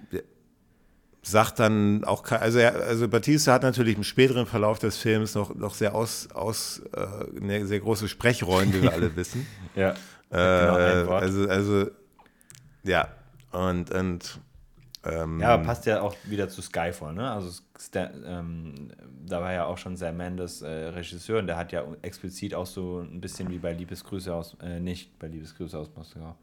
Ähm, ja, doch, so ein bisschen, weil der hat schon noch eine größere Rolle mit Sprechen gekriegt, aber ähm, die, wollten ja, er wollte ja da schon so ein, so ein, so ein Handlanger, ähm, der sich durch seine Körperlichkeit und durch seine Aktion und nicht durch seine Sprecher Rolle ähm, definiert. Das hatte er bei Skyfall und hat jetzt eben mit Batista ähm, auch bei Spectre einen, der einfach quasi nicht redet, sondern einfach macht. So ein bisschen wie Beißer. Und das ist genau. ja das, was ich auch wieder total gut finde. Es erinnert mich total an Beißer. Das ist wieder so eine, so eine typische Beißer-Rolle. Ich finde schade, dass sie den dann aufgegeben haben. Ich finde so eine, ich finde Panthers bei Beißer ja gut, dass der wiedergekommen ist. Ähm, und, und Hinks sehen wir ja nicht wieder, leider. Aber ähm, lass, uns, lass uns fortführen. Genau, es ist dann eigentlich eine, eine kommt, kommt schnell zu einer Wendung, wenn James Bond äh, zunächst nur ein Beobachter ist der Szene, gerät er dann plötzlich in den Mittelpunkt, weil plötzlich Blofeld anfängt von ihm zu sprechen und dann sagt Hallo James und dann so, so in die Kamera guckt mhm. und dann so, also James Bond in die Augen schaut und das hatte ich, fand ich auch sehr gelogen, weil das merkt, da merkt man, das ist irgendwie so ein ganz, so, so ein Geheimbund und jeder steckt unter, unter einer mhm. Decke mhm. und nur James Bond, das, die wussten schon, dass er da steht ja. und so und das, und, und wie, wie, also die, die, die Christoph Waltz, eine, merkst du schon an dieser guten Besetzung, wie, das ist einfach wie die Faust aufs Auge, wo er sagt so, Kuckuck, ja. so dieses, also, also es gibt, hätte keinen besseren geben können als Christoph ja, und, Also wirklich ein toller. Ja, Vorfall. und auch, also auch da wieder diese, dieses Spiel mit dem Licht und Schatten, wie er dann aus dem Schatten quasi heraustritt ja. in, ins Licht, so ihm hochschaut. Und dann dieses Close-up von James Bond und du merkst, und das ist auch grandios, wie Danny Craig dieses spielt, du merkst auf einmal, wie ähm, Danny Craig diese komplette Souveränität, die er ja an der Tür mit dem Mickey Mouse ja. noch hatte, ja aus ihm herausströmt und man weiß, okay, das erkennt diese Jetzt Person. Ernst. Und irgendwas ja. ist da faul, weil als Zuschauer weißt du ja noch gar nicht, wer das genau ist, ähm, wer das sein soll. Ähm, und du merkst allein am Gesichtsausdruck von Daniel Craig, oh fuck, okay, der verliert gerade so ein bisschen ähm, seine, seine Souveränität. Und ähm, im Gegenzug dazu siehst du Christoph Walz, der einfach von Souveränität nur so strotzt und von, von, von, von, mhm. von seiner, seiner Macht da sitzt. Und ähm, was ich auch ganz, ganz besonders ähm, finde, ist dieses Kuckuck wird ja später im Film auch noch erklärt, warum er ausgerechnet Kuckuck sagt und nicht einfach nur Hallo oder Hi Hi oder so. Ja, ja, ähm, ja. Also wirklich durchdacht und, und ganz, also es ist eine Gänsehautszene. Ja, absolut. Also wirklich eine, eine also, also wirklich, äh, ja, also ich finde, bis hierhin macht der Film einfach eine wahnsinnig gute mhm. Figur. Der, der, also wirklich wahnsinnig gut. Ähm, einfach totales Bond-Feeling, ja. ohne, ohne irgendwelche, ohne Durchhänger, ähm, nicht zu ernst, auch immer ein bisschen Humor dazwischen. Wir haben Action, wir haben tolle Aufnahmen, alles, die Dialoge auf den Punkt und ähm, wirklich ja, toll. Wir, wir, haben dann. Genau, wir ja. kommen ja eigentlich, also für mich auch zu einer, also wir haben ja dann diese Verfolgungsjagd. James Bond versucht dann zu fliehen und ähm, Batista, also Hinks, ähm, geht ihm mit dem, mit dem Aston Martin ähm, oder mit dem, ich glaube, das ist dann ein Jaguar, äh, hinterher und dann haben wir diese. Also er fährt ihm hinterher. Genau, er fährt ihm hinterher. Dann haben wir diese Verfolgungsjagd ähm, durch Rom. Ähm, gleichzeitig noch dieses Telefonat mit, mit, ähm, mit Moneypenny. Und diese Verfolgungsjagd für mich persönlich, ich finde die auch super gelungen. Wir haben wieder tolle Musik dabei, wir haben tolle Action, wir haben so ein bisschen Witz mit diesem älteren Mann, der in so Italiener, der, diesen, der Klassiker, genau, der Oper singt in seinem Auto ja. und dann irgendwie man ja. diesen Tacho sieht, wie er von 20 oder 30 auf 80 Das nimmt immer, so. das, so eine Szene nehmen immer so ein bisschen dieses, haben wir auch bei früheren James Bond-Filmen öfters gehabt, als noch mit, mit als bei Pierce Brosnan und bei, bei auch den anderen Danny Craig-Filmen. Genauso in so einen ernsten Verfolgungsjagden immer so eine, so eine, so eine so eine, so eine, so eine unschuldigen Leute, die so involviert werden da mhm. drin, weil sie entweder was was blockieren oder sie laufen über einfach am, äh, zur falschen Zeit ja, am falschen Ort sind. Und, und das haben wir, das haben wir zum Beispiel ja auch bei ähm, äh, in tödlicher Mission Roger Moore, wo, äh, wo ist das, Sizilien oder sowas, wo die da mit diesen, durch, mit dieser Ente dann da diese, diese, diese, diese Olivenberge da runterfahren. Ja. Da gibt es ja auch ganz viele von diesen Schnitten. Corfu, ja. äh, Korfu, genau, wo diesen ganzen Un diese Leute, die so in, involviert ja. werden, ohne dass sie es wollen. Oder bei, also ja, bei, bei, bei, Roger, Roger, Moore, vor allem, genau, ja. bei Roger Moore hatten wir das vor ja. allem, ähm, da habe ich ja immer kritisiert, dass es das ein bisschen zu arg ist, ja, zu viel davon. Und das finde ich jetzt hier eigentlich genau die perfekte Balance. Man hat eben diese kurze, kurze Sequenz mit diesem Auto, ähm, hat was zum Schmunzeln aber danach konzentriert man sich wieder auf diese Action-Szene, wo sich diese, diese ähm, Autos hinterher jagen ähm, an, an, dem, an dem Fluss, ähm, am Flussufer quasi. Und ähm, ja, dann, dann, man hat dann so ein bisschen wieder die, auch so wieder ein bisschen Retro-Charme, ähm, weil Q so ein paar Gadgets eingebaut hat, wie bei dem alten DB5. Die teilweise schon funktionieren. Dann hat man diesen, diesen kurzen Snip, wo es wieder ein bisschen lustig wird mit diesem Radiosender für 009, weil der, weil der erste Matt ja eigentlich dann für 009 geplant war. Ähm, und dann hat man eben dieses, dieses Backfire und eine ganz fantastische Musik dazu und ähm, ja, James Bond löst es dann relativ äh, geschickt mit dem, mit dem Schleudersitz, versenkt das Auto im, im Fluss und ähm, kommt dann relativ cool auf die Straße, lässt seinen Fallschirm da ab und ich glaube, er sagt noch jemand guten Tag und läuft dann einfach ganz cool weiter und hat dann diese Souveränität wieder zurück. Absolut, ja. Ähm, ja, dann geht es weiter mit dem, mit dem Besuch bei Mr. White das ist so eine, ja, die ist eigentlich eine ziemlich heftige Szene. Genau. Spielt in, hat, äh, also ja. er hat ja immer wieder von diesem blassen König gehört und ähm, man hat eben herausgefunden, also Miss Moneypenny hat herausgefunden, dass der blasse König Mr. White ist, was ja auch naheliegend ist und der wurde irgendwo in im Nirgendwo gesichtet zum letzten Mal und da reist James Bond dann hin, auch sehr cool wieder, wie er dann über diesen See fährt mit diesem Boot in dieser sehr verlassenen, eiskalten Gegend, in diesen einen diese einen Hütte.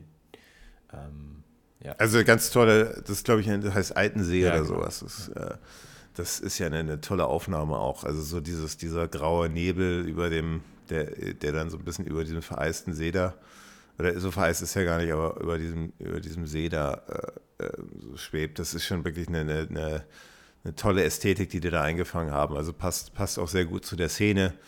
Ähm, ja, wir haben dann wieder den, unseren alten Bekannten, ne? Mr. White. Mr. White. Ja, und äh, diesmal aber ganz anders. Ne? Sonst immer ähm, relativ souverän und, ähm, und gefährlich. Jetzt quasi nah, nahe dem Tod, ähm, isoliert, äh, krank, ähm, wartet eigentlich nur auf den Tod und denkt, dass ihn jemand äh, umbringen möchte, also dass James Bond jemand ist, der ihn jetzt umbringen möchte. Und ja, dann gibt es einen Dialog, der relativ viel aufarbeitet.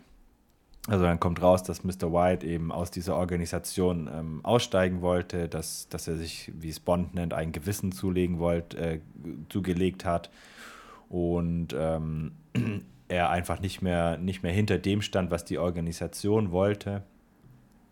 Und ähm, James Bond merkt dann relativ schnell, dass, dass Mr. White jemand beschützen will, indem er sich quasi hier isoliert und ähm, quasi untergetaucht ist, beziehungsweise sich auch dann töten lassen möchte, beziehungsweise sich selbst umbringt. Ähm, und da kommt dann eben die, die Lea ins Spiel, ähm, von der er dann zum ersten Mal erzählt, also Madeline Swan, Toch, ja. genau, seine, seine Tochter, Mr. Whites Tochter. Und James Bond verspricht ihm, sie zu beschützen, sie aufzusuchen. Und ähm, Mr. White sagt ihm dann, gehen Sie zu L'America und bringt sich dann selbst um.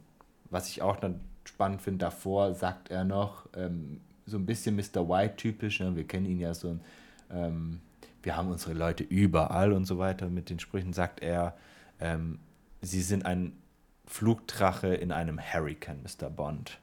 Ja, und man weiß noch gar nicht so genau, was man damit anfangen soll, was das damit zu tun hat. Ähm, James Bond auch nicht. Und ähm, das zieht sich so ein bisschen durch den Film bis jetzt, also dass man noch nicht so richtig dahinter gekommen ist, was, also was ist denn jetzt hier eigentlich los? Ne? Also warum ist James Bond in dieser Situation?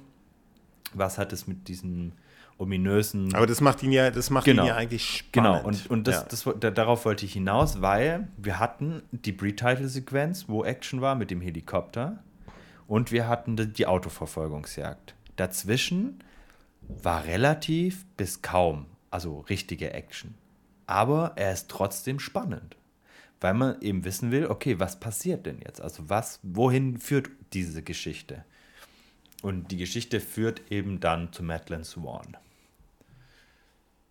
Und die ist irgendwie eine Psychiaterin auf so einem, soll natürlich an Piz ja, Gloria erinnern. Ja, voll, ne? Diese ne? Berghütte, die, so das Gegenteil ist eine, ist eine, während Piz Gloria natürlich so ein etwas älteres, so ein Restaurant jetzt oder war, so mit so einer Drehscheibe, ist das jetzt so, eine, so, so, so ein verglastes, hochmodernes, so, so ein moderne, hochmodernes, so eine Klinik soll das sein. Ja. Kann man auch heute noch, äh, äh kannst, kannst du auch besuchen, können wir beide mal machen. Und leider, leider, leider muss ich jetzt doch leider jetzt schon sagen, jetzt macht der Film leider einen Bruch, meiner Meinung nach. Jetzt nimmt, jetzt nimmt leider die Qualität ab. Das liegt an, an verschiedenen Dingen, die wir jetzt, oder werde ich zumindest erörtern. Ähm, ja, also, also James Bond lernt dann die Madeleine Swan kennen, sagt ihr auch, ne, du bist in, du bist in Gefahr und, und, und was weißt du noch? Ähm, äh, und und äh, Q kommt ihn dann auf dieser Station besuchen. Wir haben wieder, immer wenn Q da ist, wird, wird ja wird es ja ein bisschen leichter immer, also ein bisschen alles ein bisschen, nimmt so ein bisschen die, die Luft raus aus allem, was sehr angenehm ist. Ähm, unter anderem mit diesem, wo James Bond an dieser Bar sitzt und sich dann dann äh, irgendwie so sein, sein, sein Wodka Martini bestellt, den aber nicht bekommt und dafür ein äh, willst, weißt du, kannst du das aussprechen? Ja, ich weiß es nicht mehr. Ein Proti was ist das? Ein proteolytischer Verdauungsshake. Und, äh, und James, James Bond sagt, wissen Sie was, kippen Sie den weg, dann spare ja, ich mir den Umweg aufs Klo. Und das ist eine... Und wo in Q nimmst du echt ab, dass er da sitzt und sagt, oh, ich, dass er sich sowas da reinzieht dann. Ne? Ähm, ja, aber hier, wie gesagt, jetzt haben wir eigentlich, ich finde, das Potenzial ist ja eigentlich da. Wir haben eine tolle, tolle, tolle Landschaften. Wir sind ja mal wieder so richtige, so wie, genau wie bei Im Geheimnis ihrer Majestät, mhm. tolle Schneelandschaften. Ist hier, spielt hier da auch der in der Ecke. Das ist ja genau, das ja, das ist ja dieselbe Bergregion sozusagen. Und die, die Organisation, angeführt von Hinks vor allem dieser Szene, äh, nimmt dann die, die, die, äh, nimmt dann die Swan in Gefangenschaft und ja, und James Bond verfolgt sie dann. Sie, die, die, diese, diese, diese, diese, diese, diese Handlanger, die sind in diesen, was sind das, diese Land Rover unterwegs, fahren dann diese vereisten ja. Geländewege darunter auf diesen Bergen und James Bond taucht dann plötzlich mit so einem, ja, mit diesem Flieger halt mhm. auf, so, ne? Und Oh, ich habe mir das gar nicht gefallen. Also ich finde das, wie er dann auch, weißt du, während er fliegt, aus dem Flieger da rausschießt und dann, dann da irgendwie versucht mit dem Flieger zu landen und den da, also ich, also ich, irgendwie stimmen die Szenen vorne und hinten nicht, okay, finde ich. Also, warum? also, ja, weil ich, also irgendwie an sich, ich habe ja schon gesagt, das Potenzial ist ja, ist ja echt, ist ja, ist, ist ja da, dass du so Flieger gegen, gegen Geländewagen äh, hast, diese Situation in der tollen, tollen Schneelandschaft. Ich fand diese Szene, ich fand die schlecht umgesetzt. Ich kann dir noch nicht mal wirklich sagen, wieso. Mich hat es einfach überhaupt, ich fand die total langweilig. Ich fand diese, diese, diese, diese, die, das Action fand ich irgendwie so, so, so, so halbherzig umgesetzt. Okay. Ähm, Dir hat es gefallen, wie Ja, also ich fand das eigentlich ganz cool. Wir, wir hatten, äh, ich finde, spannende Elemente dabei. Äh, also wir hatten dieses in diese Schneise reinfliegende äh, Flugzeug, das rechts und links nur ein paar Meter hat, das auch tatsächlich gedreht worden ist. Natürlich nicht im echten Flug, sondern mit, ähm, das Flugzeug wurde da mit Kran festgehalten und man hatte tatsächlich nur ein paar Meter rechts und links. Und ähm, dann, dann dieses Flugzeug, das ist natürlich relativ unrealistisch, aber das ist James Bond. Ähm, ich glaube, dass mich ein bisschen stört, dass James Bond da so ein bisschen auf Selbstmordkurs ist. Also ich glaube, das würde, James Bond ist, der, der macht da ja Stunts, die, die sind ja echt heftig. Also da, da, da gefährdest du ja vor allem auch die, die Insassen in diesen Geländeautos drin. Ne? Das, ist ein, das ist ein Jeep und ein Land, oder das sind beides Land Rover. Aber ähm, und, und, und, weil die Madeleine da drin sitzt, also, also ich, ich, ich finde irgendwie, da, da ist ja so ein bisschen so ein Kamikaze-Pilot irgendwie. Ich glaube, das stört mich an dieser Szene so ein bisschen, dass er da, also, also, also ich finde diese, ich diese Landschaft total klasse und dieses Potenzial, aber ich, also weißt du, das ist ja eigentlich das Gegenteil von dieser Geheimnis ihrer Majestät, wo George Lazenby einfach nur mit den Skiern irgendwie ja, gut, versucht, ja. also das, das versucht haben, abzuhauen. Das haben wir nicht, ja? Also wir haben äh, keine Ski, keinen Bob und so weiter. Ja, aber die, die, fand, die gefallen mir deutlich besser. Ganz simpel, nur eine Skiverfolgungsjagd, mhm. als jetzt hier so ein, so, ein, so ein Flugzeug, was dann versucht, da irgendwie auf diesen, hinter diesen Geländewagen zu landen. Das ist alles so over the top. Und ich glaube, das ist das, was mich so ein bisschen stört. Okay. Also, das nimmt so ein bisschen diese. Keine Ahnung, also mich hat diese Szene, ich fand diese ziemlich langweilig, ehrlich gesagt. Okay. Also, also die Explosion auch ganz schlecht gemacht, also die CGI-Explosion. Ähm, einfach nicht gut umgesetzt, finde ich. Das ist ja ziemlich viel Computer in diesen Szenen. Ja, also, also es wurde schon auch sehr viel äh, wirklich gedreht. Also ähm, ich fand zum Beispiel auch, dass, dass dieses, dieses Flugzeug dann in diese Hütte kracht. Ne? Äh, das fand ich natürlich irgendwie und dann auf der anderen Seite rauskommt, das, das, das ähm, hat mich dann auch erinnert an, ähm, äh, welcher Film war das, wo ähm, Roger Moore auch durch diese Hütte fährt. Ähm, und dann diese Hütte mitnimmt. Erinnerst du dich? Ja, das ist nicht Roger Moore, das ist Timothy Dalton bei Hauch des ah, genau, Todes. Genau, Hauch des Todes. Äh, so ein bisschen an das erinnert und also ich fand die jetzt nicht so, also ich fand, ich, es ist jetzt keine Action-Szene, wo ich sage, okay, das ist, das ist, boah, crazy, mega krank. Erinnerst du dich ein bisschen an diese Szene, die wir besprochen haben bei In Quantum Trost, diese Flugzeuge? Ja. Äh, wo, und, und, da haben wir, und da, das ist genau dasselbe. Eigentlich eine tolle, tolle Landschaft und auch eine, eigentlich die Voraussetzungen sind alle da, aber irgendwie so, irgendwie diese Szenen, irgendwie total, irgendwie alles so ein bisschen flach alles und so ein bisschen so, so irgendwie so, irgendwie so ein bisschen so, so nur nach 15. Und irgendwie genau so auf diesem Niveau von dieser Szene bei Quantum Trost bewegt sich diese Szene hier leider auch. Also, also zumindest sehe ich das okay, so. Also würde ich jetzt nicht so mitgehen. Ähm, ich finde die bei Quantum of Trost äh, deutlich langweiliger, weil ähm, da einfach viel weniger passiert. Äh, hier hast du ja viel mehr Abwechslung. Also du hast dieses, erst fliegt er nebendran, schießt aus dem, schießt aus dem Fenster, relativ unspektakulär. Dann ähm, hast du dieses, ähm, dieses Flugzeug, das sehr tief fliegt, um, den, um dieses eine Auto abzudrängen in dieser Schneise. Dann hast du ähm, das Flugzeug ohne seine, seine Tragflächen, das da rumrutscht und er es noch irgendwie um die Ecke kriegt, das dann doch durch dieses Haus kracht und dann über diese, über diese Land Rovers ähm, rüber schlittert und James Bond da einfach dann, ähm, das ist tatsächlich was, was ich mir denke, okay, er ist nicht mal so er hat nicht mal einen Kratzer abgekriegt und das halbe Flugzeug ist einfach am Arsch und James Bond einfach ohne Kratzer. Ja, aber, aber das stört mich nur. Er, also steigt glaube, aus und, und ähm, erledigt da noch kurz diese anderen und, und, und ähm, holt das Sworn raus. Ähm, also da finde ich, bietet die bei Ein Quantum Trost viel weniger Abwechslung und auch die Dialoge zwischen, zwischen ähm, James Bond und ähm, dem Bond-Girl bei Ein Quantum Trost finde ich da einfach nicht so passend. Und äh, gut, die Er hat sich aber hier dieses Flugzeug auch, er hat dieses Flugzeug sich bewusst Ja. ausgesucht, ne? Und am Ende dieser Szene haben wir aber so eine, so wo er dann gelandet ist, wo er fast gegen diese, gegen diese ganzen Bäume kracht. Und da geht es so ein bisschen darum, kracht er jetzt gegen die Bäume oder nicht, so ein bisschen. Und James Bond dann so, ah! Ja. Und da denke ich so, hey, du hast dir das ausgesucht. Ja, aber er hat sich Ding. ja nicht ja auch ein, ausgesucht, auch ein er hat sich ja nicht ausgesucht, ja auch ein Auto nehmen können. wegzuhauen. Naja, gut, aber wenn du halt so nah an diese Geländewagen ranfliegst, durch diese, durch diese engen. Also, also ich, ich, ich finde irgendwie, das ist nicht so logisch. Ich glaube, James Bond, der hätte sich da eher so einen Geländewagen irgendwo geschnappt und der wäre den dann hinterhergefahren. Ich glaube, dann hätte mir die Szene auch deutlich besser gefallen. ich glaube, die haben ja Geländewagen. versucht.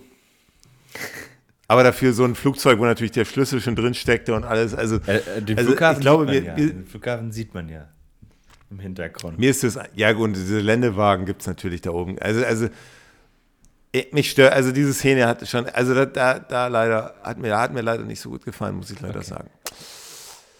Jo.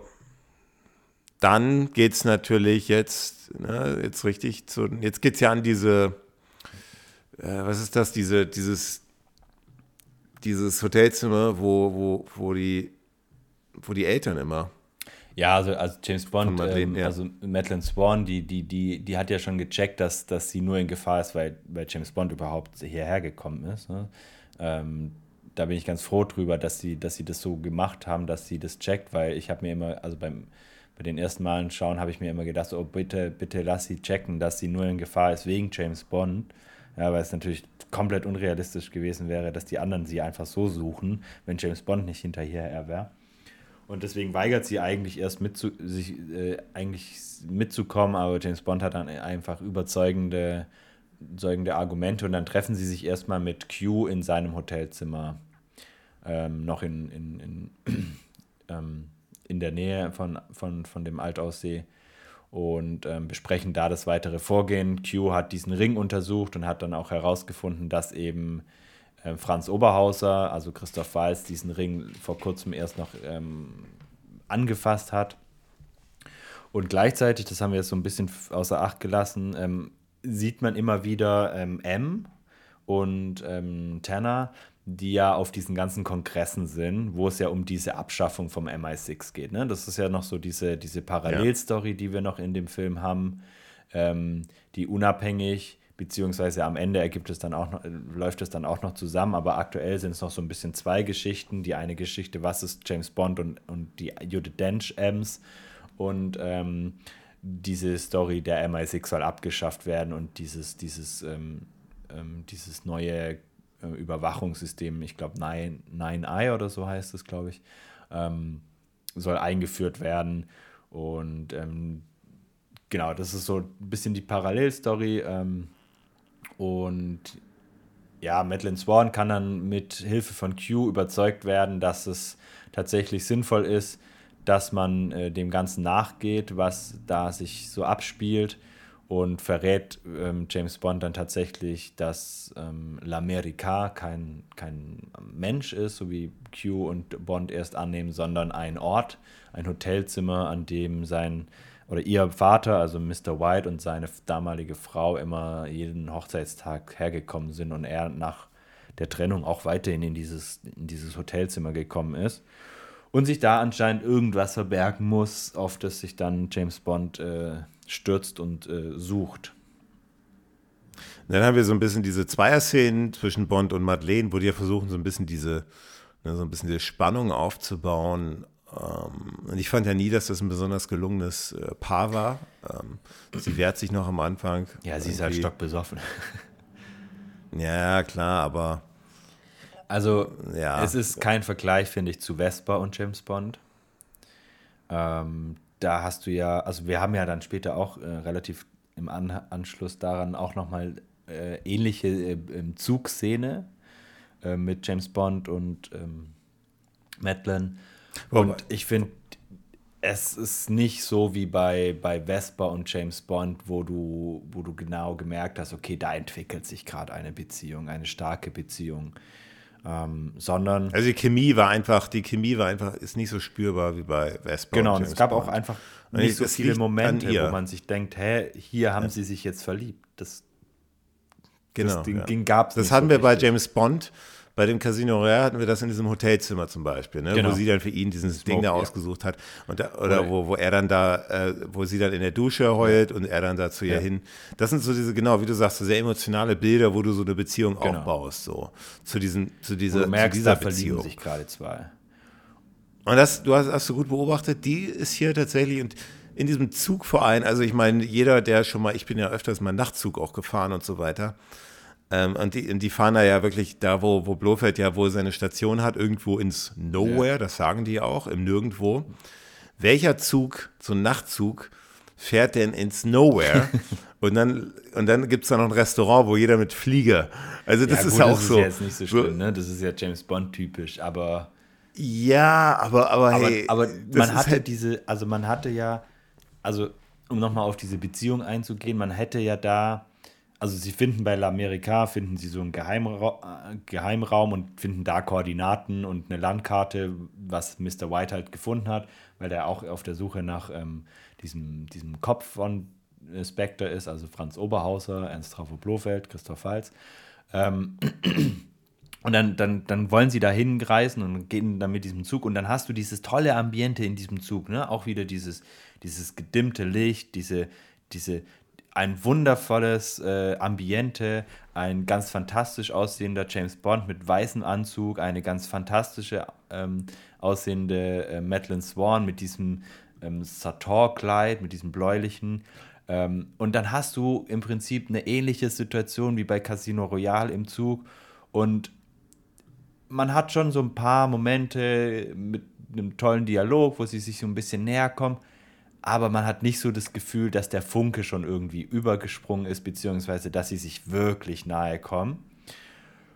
Und das wird dann auch nochmal gestört von Mr. Hinks, ähm, der dann. Ähm, also vor allem, lass mich da nochmal eine Ergänzung machen. Das war ja bei Vesper und James Bond so, dass die sich am Anfang äh, überhaupt nicht, nicht leiden konnten. Und sie waren so, sie waren so, eigentlich war Vesper ja nur im Weg. Ja. James Bond hatte sein Ziel und Vesper war dann die, die von dieser Bank da geschickt genau, wurde. Vesper war ja am Anfang äh, Regierungsbank. War ja sowas von ab, also abgestoßen von James Bond. Also ja. und aber es ist ja schon trotzdem ähnlich, weil, weil, weil äh, Madeline ist ja auch am Anfang so, Alter, verpiss dich. Ja, ich will dich hier nicht haben, weil du bringst die Gefahr mit. Ähm, aber sie, sie haben es eben nicht so gut wie bei Vesper und ähm, James Bond hingekriegt, finde ich, diese Liebesgeschichte zu erzählen. Wir haben dann diesen Kampf mit, äh, mit Mr. Hinks, den, den ich gelungen finde, bis auf das Ende ähm, von diesem Erinnert Kampf. sehr an, soll, oder soll, soll ja sehr erinnern an Liebesgrüße aus den Moskau. Kampf bei ja, Liebesgrüße aus, ja danke, äh, mit, mit Grant. Ja. Ähm, und Grant hat ja auch von der Statur her, ähm, oder, oder zumindest Hinks ist ja von der Statur auch deutlich ähnlicher ja. als andere Handlanger. Ja. Äh, dem Grant, das soll ja so eine Andeutung sein. Und ich finde diesen Kampf tatsächlich, das meinte ich wollen mit der Batista-Bomb, da kann der Batista mal alle seine ja. Wrestling-Moves an Danny Craig machen. Ich würde gerne mal wissen, wie die, hast du da was gesehen, wie die das gedreht haben? Nee. Also, weil das ist jetzt ja, also da muss ja, muss ja Danny Craig auch ja, also sowas muss ja diese Choreografie, mhm musst ja, musst ja echt richtig vorbereiten. Ja, aber also da ist ja Daniel Craig auch bekannt für, dass er das gut kann. Ja, ja, aber jetzt mit so einem ja. Typen, das sind jetzt nicht normale Prügelszenen, ja. sondern das, da wird er auch umhergeschleudert. Und das sieht man, das, da gibt es natürlich auch Stuntmänner und so weiter, aber, aber vieles hat auch Daniel Craig selber gemacht. Und das ist schon, das ist schon physisch eine große Herausforderung. Ähm, nee, auf jeden Fall. Hatte, hatte ja auch in mehreren Interviews ähm, immer wieder gesagt, dass, dass James Bond physisch eine, eine große Belastung ist. Ähm, nee, auf jeden Fall eine, eine tolle Prügelszene. Auch ähm, mich erinnert an, an ähm, Liebesgrüße aus Moskau, allein auch wegen dem, dass, dass am Anfang keine Musik zu hören ist, sondern nur diese Prügelszenengeräusche, die nicht so schlecht vertont sind wie in anderen Filmen bei James Bond, sondern die gut, gut ja, vertont ja. worden sind. Und irgendwann hast du diesen Wurf, den du angesprochen hast, und James Bond knallt irgendwo gegen und auf einmal setzt die Musik ein. Ja, also wirklich sehr, sehr gelungen gemacht. Ähm, sie hangeln sich da durch diesen Zug, an, enden dann in, in so Lager. James Bond ist eigentlich schon geschlagen und dann kommt, ähm, kommt eben ähm, Madeline mit der, mit der Waffe noch her und ähm, kann Batista so ein bisschen, oder Mr. Hinks so ein bisschen anschießen. Und was mir tatsächlich, ich weiß nicht, wie es dir da geht, aber Batista hat kein einziges Wort geredet. Und dann hast du so eine Aufnahme, wo er kurz innehält, weil er merkt, okay, er fliegt jetzt aus dem Zug. Ne? Also James Bond hat dieses Seil um seinen Hals gekettet und schmeißt diese schweren Fässer raus und, und, und, und macht so einen Haken an dieses Seil. Und dann sagt er so, ich finde es auch irgendwie komisch vom Ton her, so richtig laut und so, so, so, so einfach nur so Scheiße. So, so, wie, so, ja, genau. wie, so, wie so ein B-Movie, ja, so, ne? So, also, so, und ich denke mir so, ich, warum? ich muss aber sagen, also, es tut mir echt leid an alle Leute, die, die nur die deutsche Synchronisation gucken. Also, ich meine, ich habe ja früher auch immer mit deutscher Synchronisation geguckt, aber ich habe mir jetzt mal wieder seit langem mal wieder einen Film hier in Deutsch angeguckt und es ist echt schade, weil da wird vieles weggeschnitten. Und aber, gerade also Synchronisation, in, in, du, du hast ja. In Englisch was anderes? Nee, der, nee, er sagt nichts anderes, aber der Sound ist ja, einfach gut, besser, weil da sind ja viel mehr, da sind ja viel mehr Mikrofone ja. an. Das ist ja das Problem, dass viele Informationen verloren gehen bei einer Synchronisation. Ja. Du kannst ja, ähm, du, man kann ja nicht einfach sagen, man schneidet nur die Stimme raus, ja. Ähm, das, das, das, wirst du sehen, dass diese mhm. Unterschiede zwischen der englischen Original und der deutschen, die sind schon, ja, und ich finde das, ich finde das echt, also mir fällt das immer wieder, wenn ich jetzt mal, was ich selten nur noch mache, deutsche Synchronisation angucke, es ist schade, weil mhm. es nimmt den Film, der ist auf Englisch einfach, ist das von der, vom Sounderlebnis einfach deutlich besser. Wie du schon sagst, du bist ja auch immer ein, doch ein deutlicher Kritiker der Synchronisation, ist jetzt nicht das erste Mal. Und, und das, was du da, wie er sagt, genau so, scheiße. So, so, auch genau ein bisschen zu laut und auch so, also so unpassend, unpassend einfach. einfach. einfach. unpassend. So, so, so wie in so einem B-Movie-Film. Ja, ja. Und, und das und, zerstört und, so ein bisschen dieses, dieses Bild von Hinks, das sie aufgebaut haben, das sie gut aufgebaut haben. Und du hast ja, vorhin ja, gesagt, ja. du findest es schade, dass sie ihn nicht weitergeführt haben. Ähm, Finde ich auch ein bisschen. Warum hat man ihn nicht aus diesem, diesem Zug rausfliegen lassen?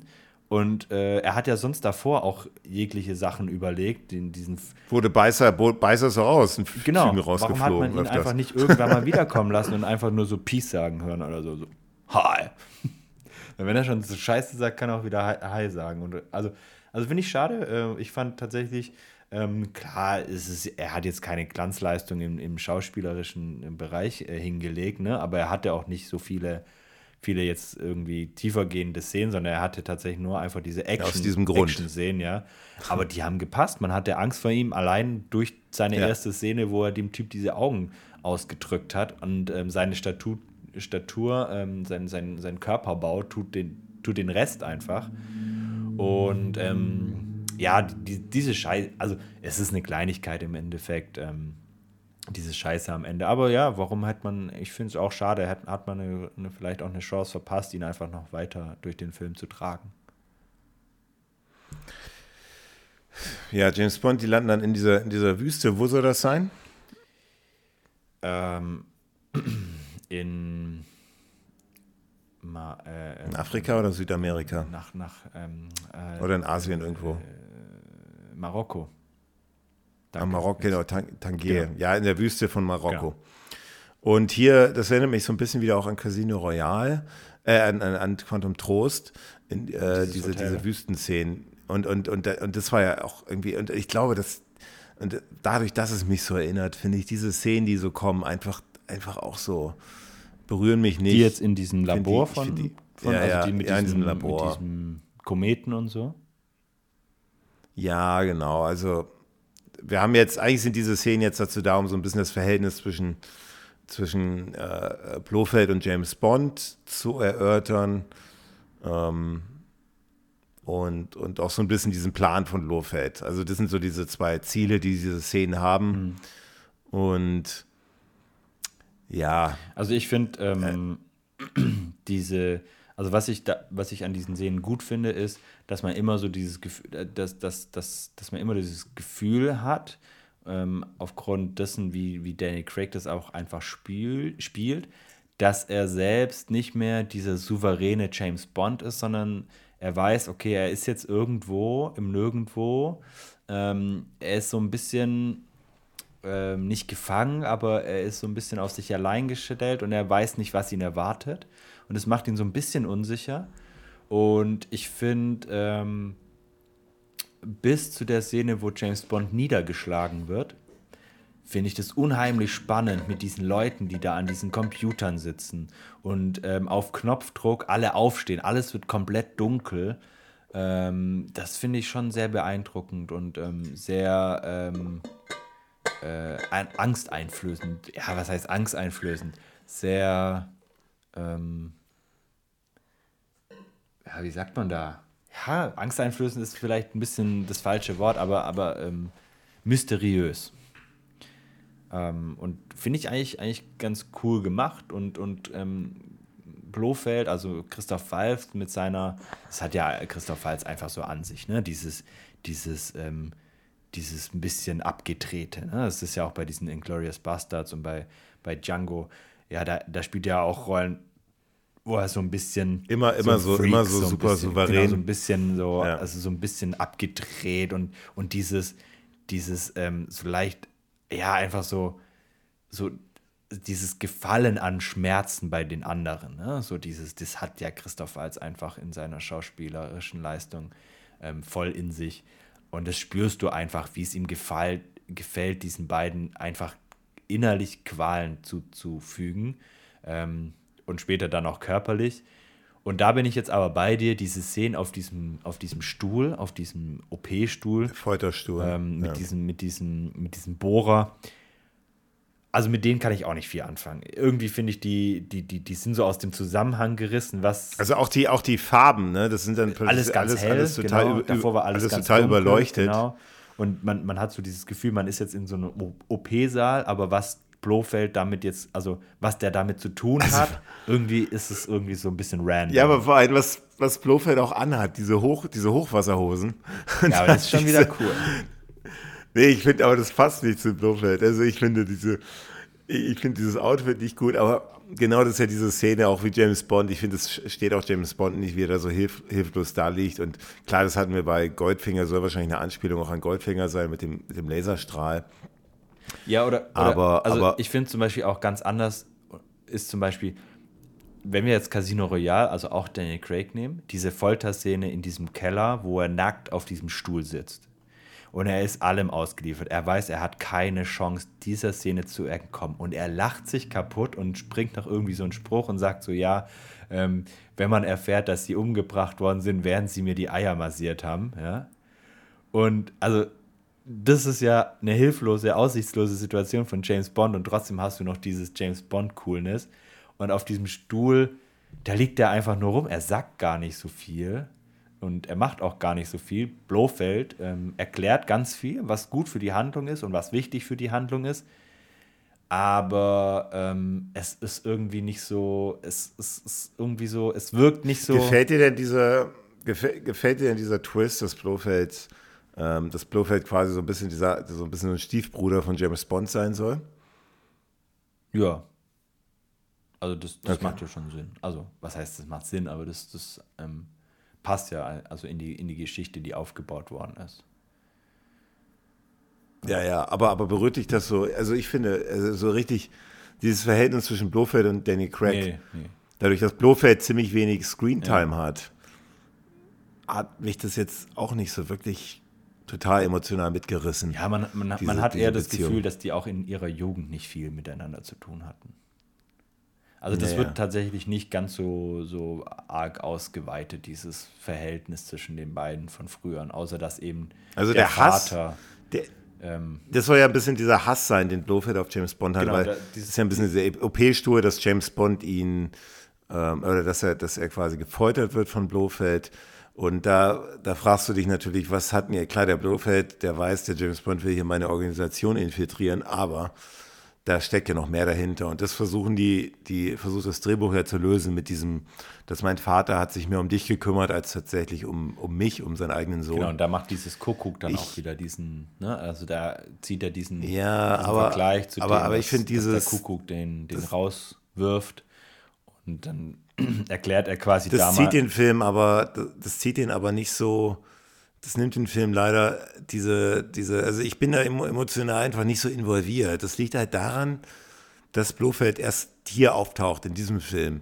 Ich glaube, hätte man da schon irgendwie mehr gemacht mhm. äh, in den vorherigen Filmen, dann wäre das vielleicht noch ein bisschen anders gewesen. Da ist man da deutlich involvierter als, als jetzt. Also jetzt, du verstehst natürlich diesen Schmerz, den, den, also rational verstehst du diesen Hass, den Blofeld hat, aber emotional bist du nicht involviert. Und das, und das, und das, deswegen hat mich diese Szene einfach nicht so, nicht so mitgerissen und ich glaube nicht nur mich. Ja, also es ist, es gebe ich dir auf jeden Fall teilweise recht. Ähm, ich finde die, die Location, die sie da gewählt haben und die, die Art und Weise äh, hätte man irgendwie anders wählen können. Man soll in dieser Szene ja, glaube ich, auch nochmal sehen, dass, dass sich, glaube ich, Madeline und so und James Bond näher kommen. Ähm, weil Madeline ja dann das Ganze beobachtet und man sieht, wie, wie sie mit James Bond da leidet, aber das, das nehme ich ja auch nicht so richtig ab. Ja, sie hatten dann äh, das, das habe ich ganz vergessen. Das, das find, fand ich auch eigentlich ganz gut. Nach diesem Kampf gegen Mr. Hinks ähm, guckt sie James Bond an und sagt, was machen wir jetzt? Und dann geht es ja auch richtig ab. Ne? Und ähm, dann setzt auch dieses James Bond-Theme äh, von, vom, vom Titelsong nochmal ein. Ähm, Finde ich, find ich gut, gut, weil man ist dann so unter Adrenalin und dann macht man eben solche Sachen ähm, nach so einem Kampf. Ähm, hatte ich jetzt zwar noch nie so einen Boxkampf und danach Sex, aber also ich hatte auch noch nie kein, noch nie, ähm, noch nie Sex, noch nie einen Boxkampf. Also. Das andere ist jetzt zu privat.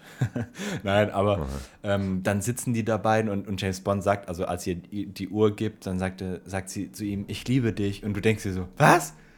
Also es ist tatsächlich so ein Setup, wo man, wo, wo viel erklärt wird, aber wo, wie du sagst, emotional vieles so ein bisschen aus der Strecke bleibt. Also rational, das ist ja das Problem. Rational bist, verstehst ja, du ja, das alles, klar, aber emotional. Und das war halt das, und das schaffst du halt im Film äh, mit so Sachen wie, also jetzt, um jetzt, um jetzt in, der, in, dem, in der, in der Crack-Ära zu bleiben, mit, der, mit dieser einen Szene, die wir vorhin zwischen Vesper und ja. Bond, wo Vesper heult und, und in dieser Dusche, die ja wirklich in der James Bond-Reihe im Kopf, also da, an die erinnerst du dich an diese Szene, weil die so, sie irgendwie so, so mit diesem verschmierten Make-up und so weiter das ist einfach was, da bist du so, da fängst du so an, dich so zu involvieren emotional. Mhm. Und hier ist alles so ein bisschen am Ende sehr rational, wird alles versucht so ein bisschen zu erklären und sehr schnell auch. Und das tut dem, der Handlung leider nicht gut. Vielleicht weiß ich nicht, wie man das sonst hätte lösen können. Vielleicht nur eine Geschichte, sich auf eine Geschichte konzentrieren, weiß ich nicht. Aber und, jetzt haben wir natürlich noch ne, diese andere Geschichte. Das hast du vorhin Parallelgeschichte genannt, was aber eigentlich keine Parallelgeschichte ja, ist, sondern es, es fügt sich dann am Ende zusammen. zusammen. Genau. Also es hängt alles und und und das und ich glaube, da haben wir so ein bisschen. Der Film ist ja schon sehr lang, aber ich glaube, da wollten sie so ein bisschen zu viel. Vielleicht. Also, also das fand ich ja bei Skyfall so, das haben wir auch besprochen, fand ich so angenehm. Das war so eine Handlung, mhm. so ein Thema.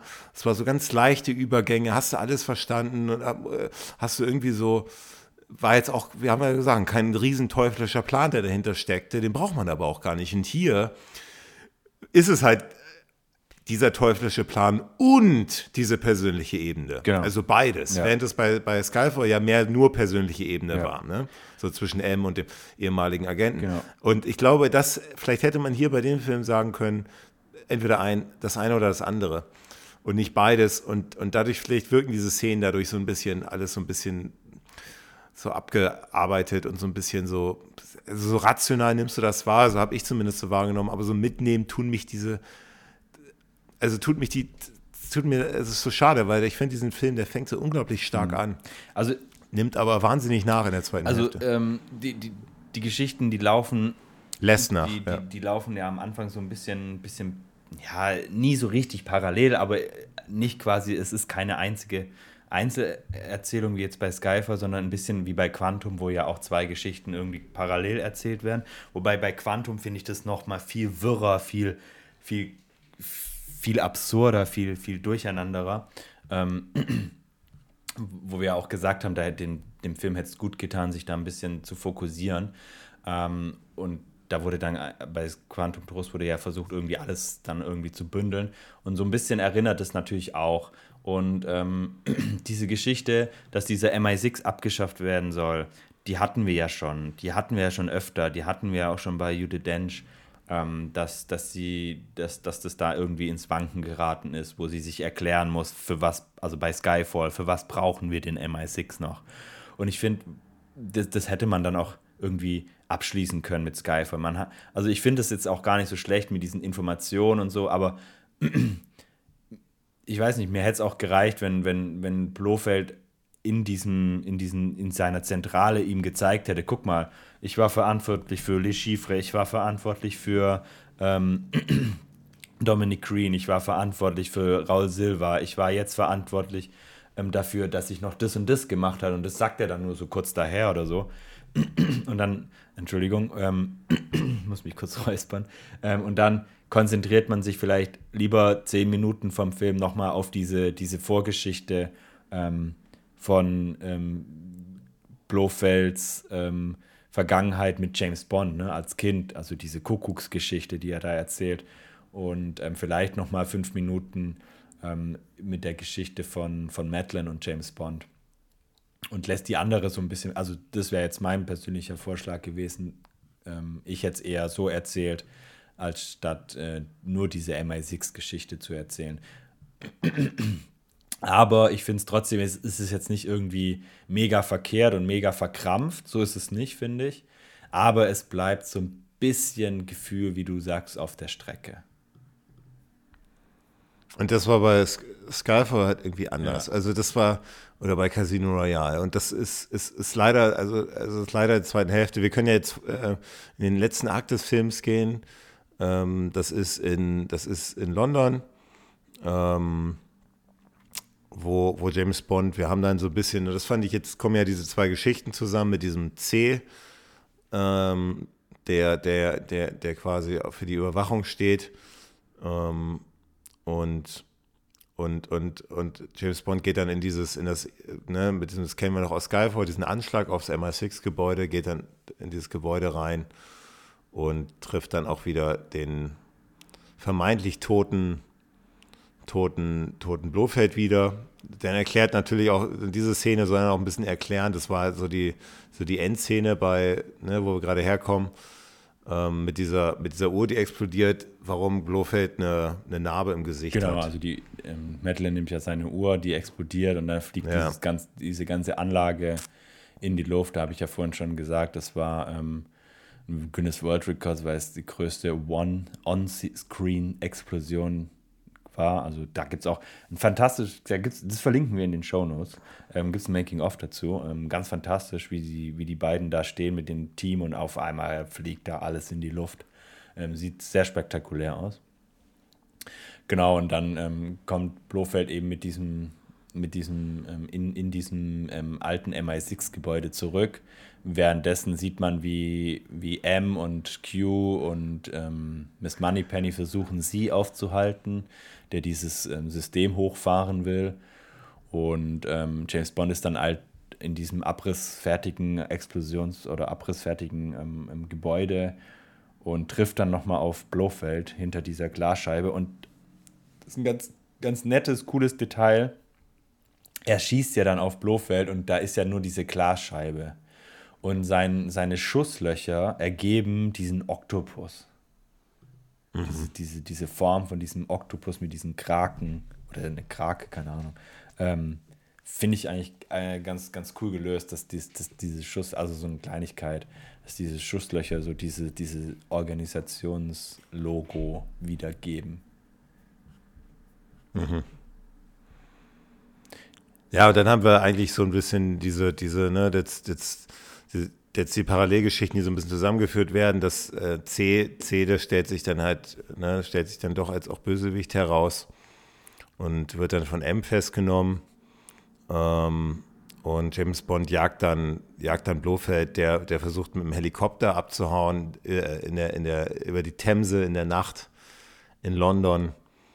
Ähm, es kommt zur Explosion Pff, ja. James Bond äh, verfolgt ihn mit dem Boot. Das hat mich so ein bisschen an Pierce Brosnan erinnert, mit der Verfolgungsjagd äh, auf der Themse. Aber ein bisschen unspektakulärer ist die jetzt. Mhm. Also, so, also, also, also mich lässt auch diese Endszene so ein bisschen kalt. Ähm, leider. Das, das hat mich jetzt auch leider nicht ganz so überzeugt am Ende. Ähm, ja, diese Beziehung zwischen Bond und Blofeld, ähm, Ralph Yen, der eine gute, eine gute Rolle spielt, der dann auch so, ne, dann steht so ein bisschen symbolartig das neue Gebäude von dem C gegenüber von dem alten MI6-Gebäude, was eben durch diesen Anschlag beschädigt wurde, beziehungsweise dann natürlich auch zusammenbricht. Ja, also Ähm, das wird dann gesprengt, ja. Ja, genau. Und ähm, Genau, und dann haben wir noch die, Ja. die, die letzte Szene quasi auf der, auf der Brücke. Ja, also der, der Hubschrauber Mhm. stürzt dann ab. James Bond trifft diesen Hubschrauber von, von Blofeld und der, der stürzt ab, ähm, landet dann auf, dem, auf, auf, auf einer Brücke über die Themse. Ähm, Blofeld ähm, ist dann relativ schwer verwundet am Fuß ähm, und James Bond ist dann relativ schnell vor Ort.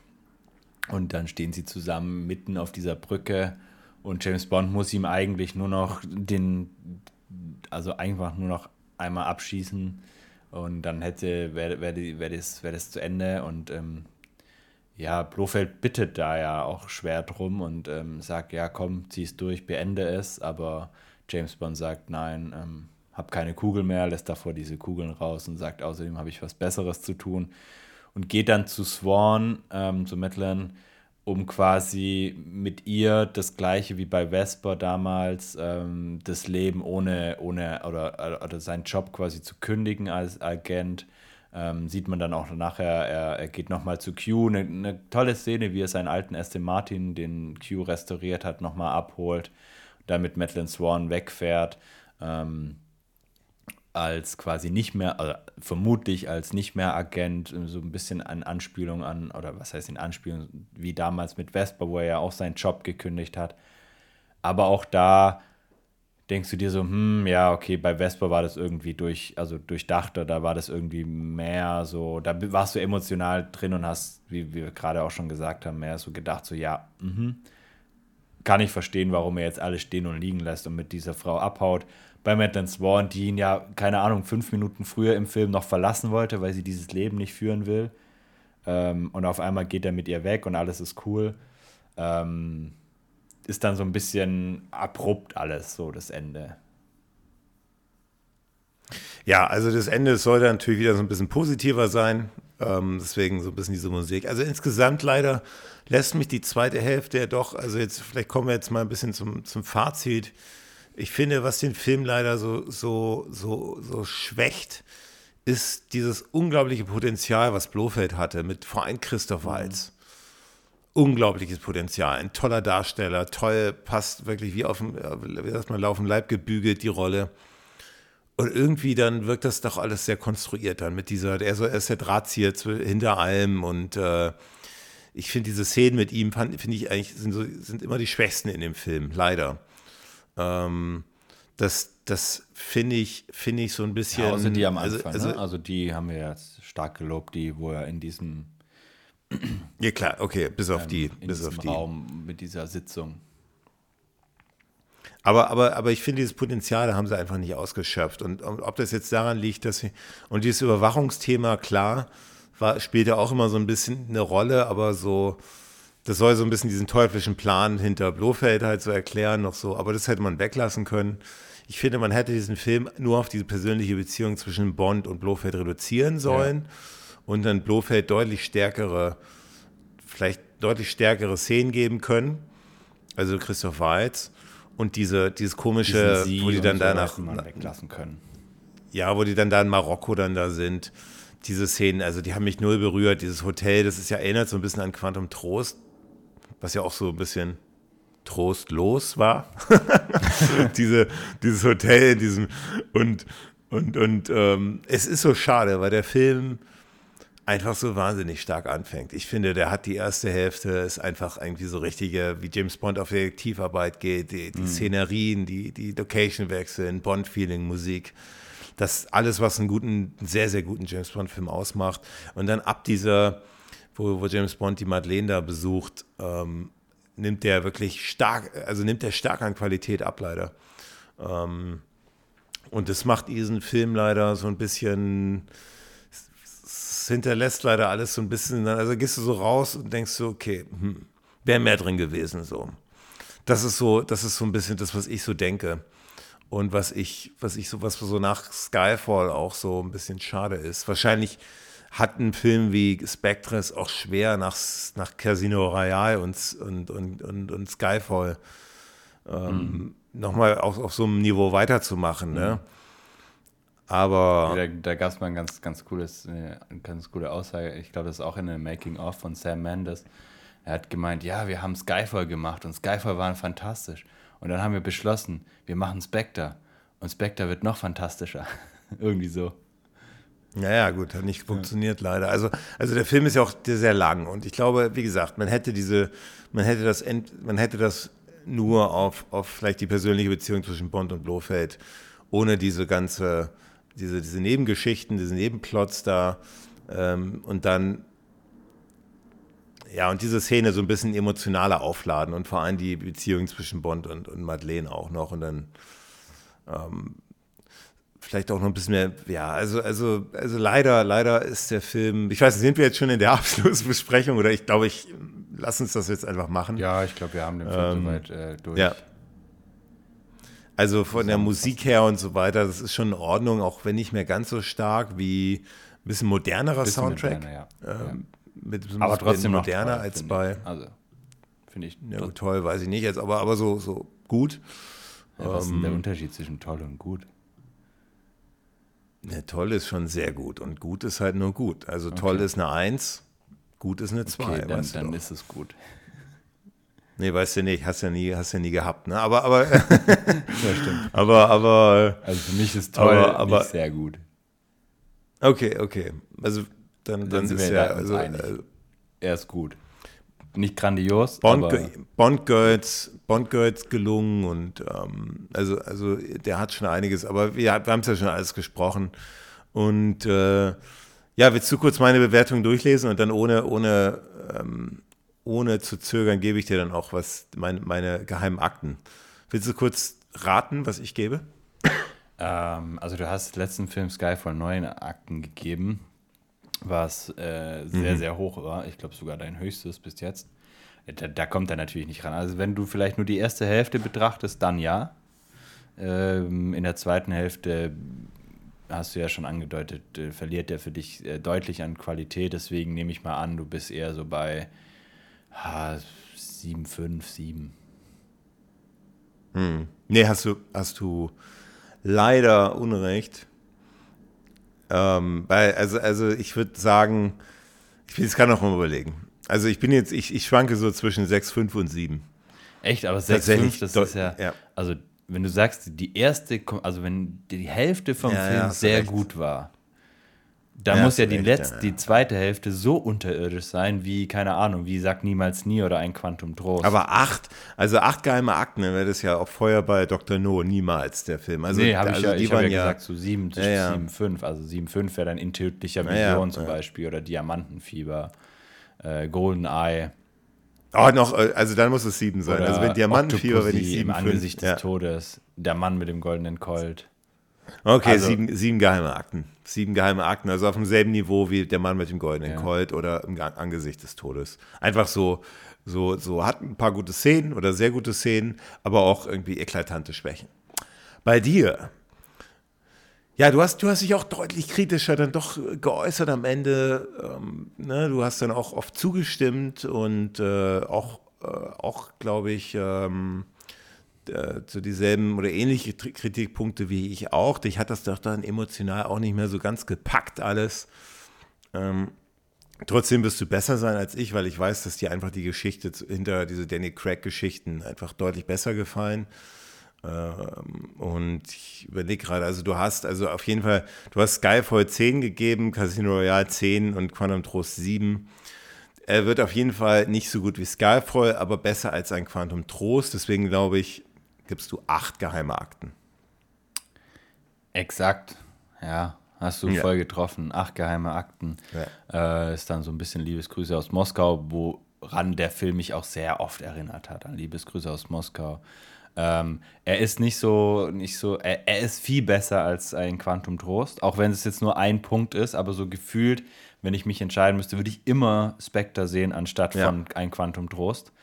Ähm, bei mir, bei mir sind drei Vielleicht habe ich damals mit den sieben auch, ähm, Vielleicht habe ich da auch ein, eine geheime Akte vielleicht oder eine halbe zu viel gegeben, ähm, einfach nur weil es Daniel Craig war. Also äh, ja, also es ist einfach. Also du hast den, du hast, du hast Einquantum Trost auf demselben Niveau wie Goldeneye. Also das ist ja, ja schon echt schon, frech. Ich fand, äh, also ja, aber Wer, wer, ah, wer wissen will, warum, hört sich ein Quantum Trost die Folge an. Also du hast ja auch schon mal, was war das nochmal bei dir, wo du, war das nicht Feuerball oder so, hast du nur sieben gegeben? Ja. Vielleicht musst du nochmal doch so eine Korrekturrunde nee, nee, nee. machen. Können wir in unserer, in unserer Partyfolge in, in der Partyfolge, ja, in der Partyfolge machen wir auch einen Rückblick.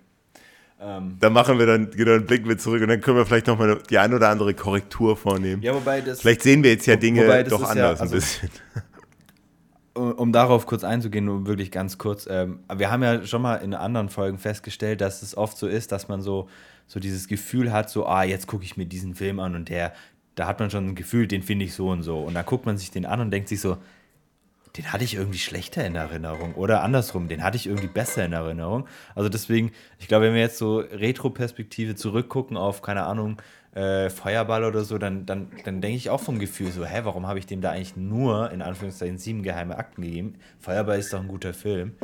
Ähm, und, ähm, aber das hatte ja schon seinen Sinn, warum wir den, den damals so bewertet haben. Nee, auf jeden Fall, um jetzt nochmal auf Spectre zu kommen, meine abschließenden Worte. Ich finde die erste Hälfte, wie du sagst, auch grandios. Ich würde sogar äh, sagen, äh, auf ähnlichem Niveau, nicht ganz auf dem Niveau, aber auf, auf ähnlichem Niveau wie Skyfall, vielleicht ähm, so eine halbe bis ganze geheime Akte weniger. Ähm, und ich würde sogar eher sagen, das erste Drittel. Und dann fängt er tatsächlich auch mir an, so ein bisschen ähm, zu viel, zu schnell abzuarbeiten am Ende mit, mit Blofeld ähm, und einfach mich packt auch diese, diese Liebesgeschichte zwischen Madeline Swan und James Bond nicht so sehr wie die von Vespa und James Bond. Das sehe ich als größte Schwäche in diesem Film. Und wie du auch schon sagtest, dieses, dieses Blofeld und, und ähm, James Bond Kindheit kommt einfach ein bisschen zu kurz. Dieser Sie, ähm, ja, der ist so ein bisschen, bisschen komischer Typ, so ein, so ein bisschen Arschloch. Ähm, und die Dialoge mit M sind da auch ganz gut. M, fantastisches, fantastische Rolle gespielt wieder. Aber ähm, ja, es trägt schon seinen Teil zu, zur Story bei, aber ist jetzt nicht so mega wichtig. Und ähm, man, ich finde immer so interessanter, so, okay, wie geht es denn mit James Bond und Blofeld weiter? Und wie du schon sagtest, Christoph Weiß hat man da eigentlich so gut besetzt und dann hat er relativ wenig Zeit nur am Screen und das wird sich ja bei Keine Zeit zu sterben dann auch nochmal fortsetzen.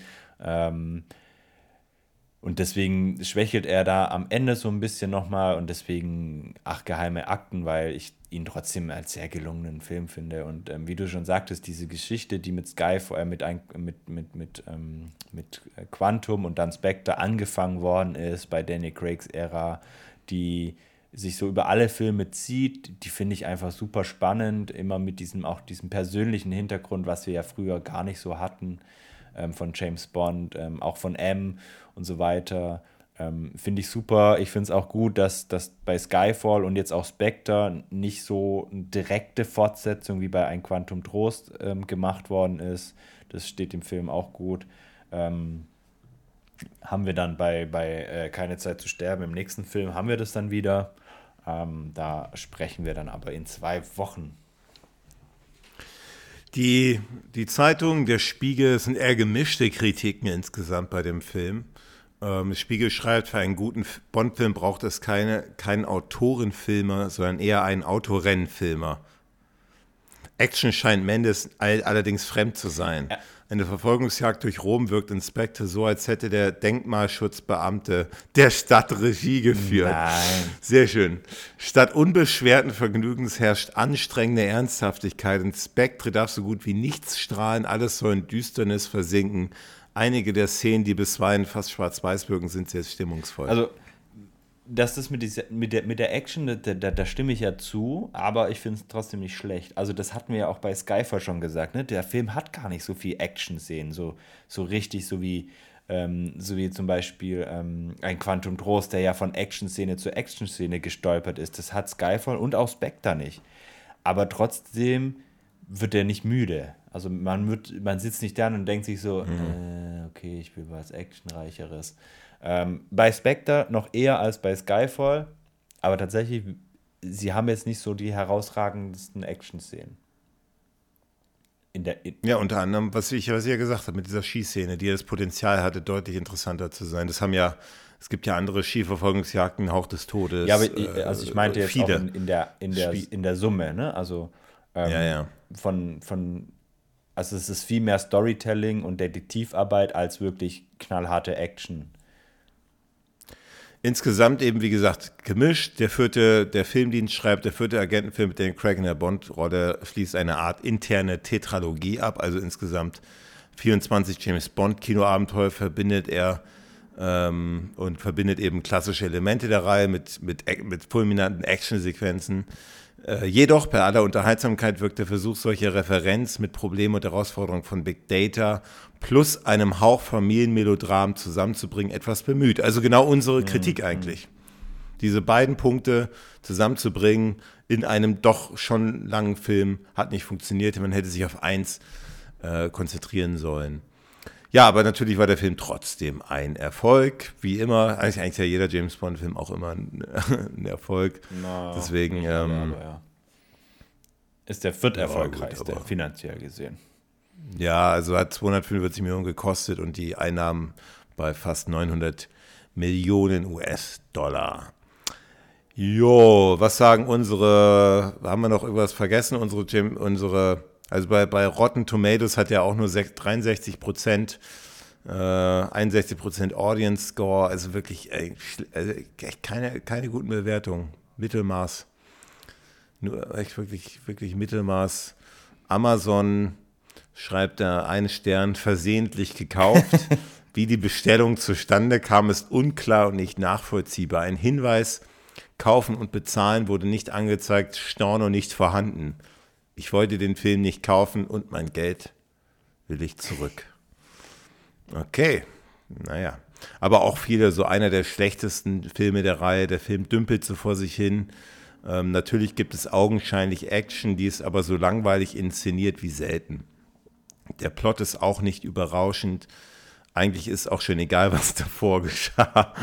Der Bösewicht, den kann man auch herausschmeißen. Ja, jetzt liest du aber nur die okay, also Negativen also vor. Also kannst du auch die guten vorlesen. Er hat immerhin ja, 4,5 ja, ja, Sterne, 4,6 Sterne bei, bei Amazon. Bei, bei, bei Amazon, das stimmt, aber, aber bei den, bei, bei IMDb, 6, das sind so die, die ist so ein Mix aus Audience. Also Amazon-Bewertung würde ich gerade aus diesem Grund immer ein bisschen skeptisch also sehen. Bei Amazon dann. Hat bei IMDb hat er 6.9. Äh, ne, ist jetzt auch nicht so toll. Ähm, aber insgesamt einfach doch ein, echt, wirklich ein, ein durchmixter Film. Gut, kommen wir zu Bond of the Week. Okay, diesmal du, oder? Kann ich gerne machen. Ähm, also ich habe ja schon angesprochen, Making, also Making-ofs von dem Film sind super interessant. Ähm, kann ich nur empfehlen, da mal reinzuschauen. Ähm, da gibt es ganz, ganz viele. Ich verlinke einfach mal in den Shownotes ein, zwei. Und ähm, dann habe ich noch ähm, was gefunden, und zwar eine James Bond Dokumentation, keine offizielle, aber hm. ähm, The Other Fellow.